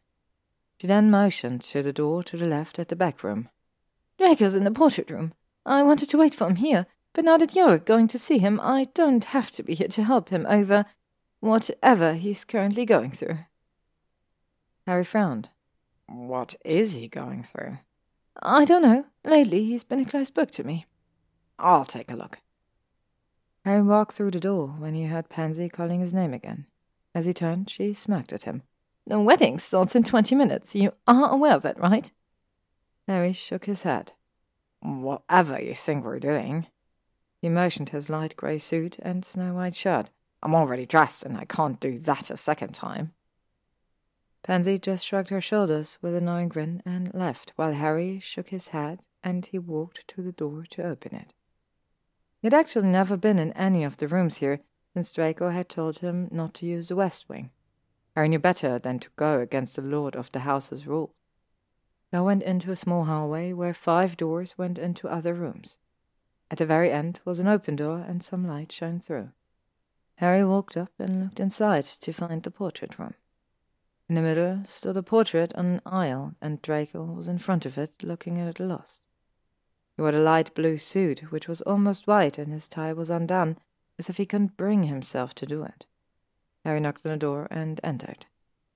Draco shot up and turned away from him, quickly wiping his eyes. Cleared his throat and looked at him as if he expected Harry to just ignore all the things that he had just seen. Harry chuckled and pulled him into a hug. no need to hide your emotions, Draco. I know. Draco sighed against his chest and hid his face. His arms around Harry's neck and his nose nuzzled into the crook of Harry. The tension seemed to fall off of him, and Harry pulled him closer. Oh, I've got you, okay? Harry said softly, and Draco just nodded. Harry pressed a kiss on his temple and smiled as Draco's eyes found his. Pansy told me to remind you that we've only got twenty minutes left before I have to look presentable to everyone. Draco sighed. How many people have arrived in the past thirty minutes? Oh, at least half of Wizard England, Wales, Scotland, and Ireland. Harry laughed when Draco shot him an annoyed stare. He winked and ran his hand behind Draco's neck along the collar of his shirt. Leaned down and kissed him softly. Need some assistance, my love? Draco nodded meekly, and Harry carefully did his tie and settled the collar down before he fixed the tie a last time. During all of this, Draco stood still, his eyes closed. Harry watched him carefully, and once he straightened his jacket, he leaned down and kissed the corner of his lip. Oh, you've got this. Nodding, Draco sighed and opened his eyes again. Can you tell me again why we can't just elope? Harry laughed and shook his head. Because I'm a stupid romantic who loves wedding a little too much. As long as you're not looking for a new husband and wedding as soon as we're married, that's all fine by me. Draco said, a familiar smirk appearing on his lips. Chuckling, Harry shook his head. I'm almost sure that I won't need to look any further. Draco raised his eyebrows. You're almost sure, are you? Almost, yes. Harry confirmed and laughed when Draco shoved him back a little. You have no idea how happy you make me, Draco. Placing his arm around Draco's neck again, Harry stepped closer and pressed himself against Draco. I've never thought anyone could make me happy again when Astoria was gone. He looked at Harry and smiled. You make me very happy, Harry. Harry jerked when he heard a voice next to him and turned to look at the portrait where a young woman seemed to have just appeared. She smiled and spoke up, talking to Draco. I'm so happy that you found someone again. Astoria? Draco looked at the portrait surprised. Since Harry thought that he might want to talk to his wife now, he stepped back and wanted to leave when Draco held him back. Harry turned to Draco, slightly confused, though his soon to be husband turned to the portrait. This is my Harry, by the way. He said to the portrait, and Harry felt butterflies in his stomach. My Harry. It sounded so nice. Astoria smiled at Harry as if she knew exactly what he was thinking. It's so nice to meet you officially, Harry. I've heard quite a lot about you already. Harry chuckled. You have? Draco blushed and shook his head. Not for me. Astoria laughed and winked at Draco, which made him roll his eyes. He then turned to Harry, holding up one hand. I swear I haven't been here talking to Astoria for hours upon hours about you. Oh, I believe you. Harry smirked. I might have an idea who the culprit was. Astoria laughed. Scorpius is enthralled. I'm certain he loves you very much. A knock on the door made Harry and Draco look there where Scorpius stood and shook his head. Are you talking about me behind my back? I thought that wasn't allowed in wizarding culture. Harry grinned while Scorpius walked closer. Since you weren't in the room, we technically couldn't have been talking about you behind your back. Scorpius snorted and shook his head. Then turned to Astoria and grinned at her. Hi, Mum. Hello, my darling. How are you feeling? Astoria asked and smiled at him. She had a soft glint in her eyes, which Harry could even see through the portrait. I'm okay. Scorpius grinned. But even more so when we're a real family. He turned to Draco and Harry and beamed. Aunt Miney told me to tell you that there are only five minutes remaining and to stop what you're doing and get down there. He frowned. I'm not sure what she meant by that. Harry burst out laughing while Draco blushed deeply red.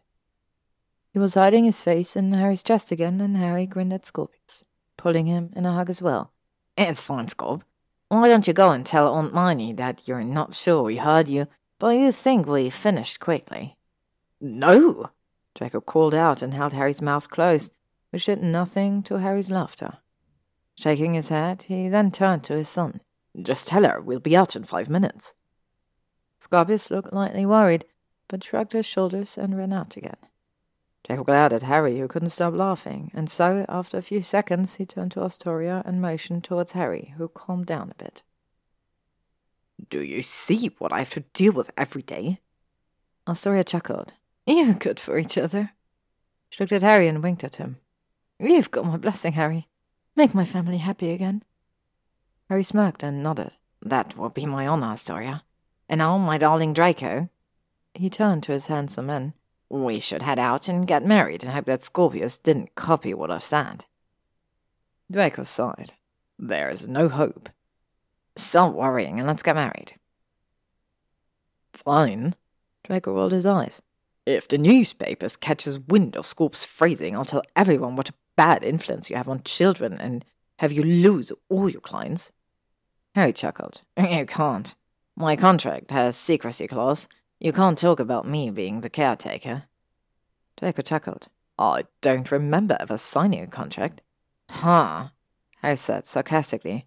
Almost as if I was planning on having a backup in case I wouldn't be able to have more time to talk to you during Christmas time. Laughing, Draco grabbed his hand, blew Astoria a kiss, and walked out of the portrait room with Harry in tow. You can't have thought about everything, Harry. Harry nodded. That's true. I didn't think about how much I was going to like you and your little family. I love you too, Harry. Draco said, smirking. They entered the main hall when Hermione stormed inside. She looked at Draco and Harry and frowned. Scorpius told us you were having sex. Draco sighed and looked at Harry accusingly, which made him snort. He never disappoints. I'll kill you on our honeymoon, Potter. No one will ever find your body. It could be anywhere in this world. Harry snorted. You'll make Scorpius very sad. Draco shook his head, kissed his cheek, and whispered into his ear. That's the only reason why you're going to make it out alive. I love you too, Draco. Now go make sure that your son isn't telling everyone we're, quote, finishing quickly. Let's get this day behind us so we can be us again. I hate you so much. Harry smacked. I hate you too. Leave, go. I want out of this suit. You look rather handsome, Draco said and grinned when Harry rolled his eyes. If you're waiting any longer, I'll walk out of here. You can see where you get with the oars on your own. Draco winked at him. I'll see you at the altar. Harry put a slightly grey jacket on. I'm still considering it. While Draco straightened his tie and jacket, they both grinned at each other. You're the worst person alive, and I can't wait to spend the rest of my life with you. Leaning in for a quick kiss, Harry chuckled. Let's go get married, Draco. The end.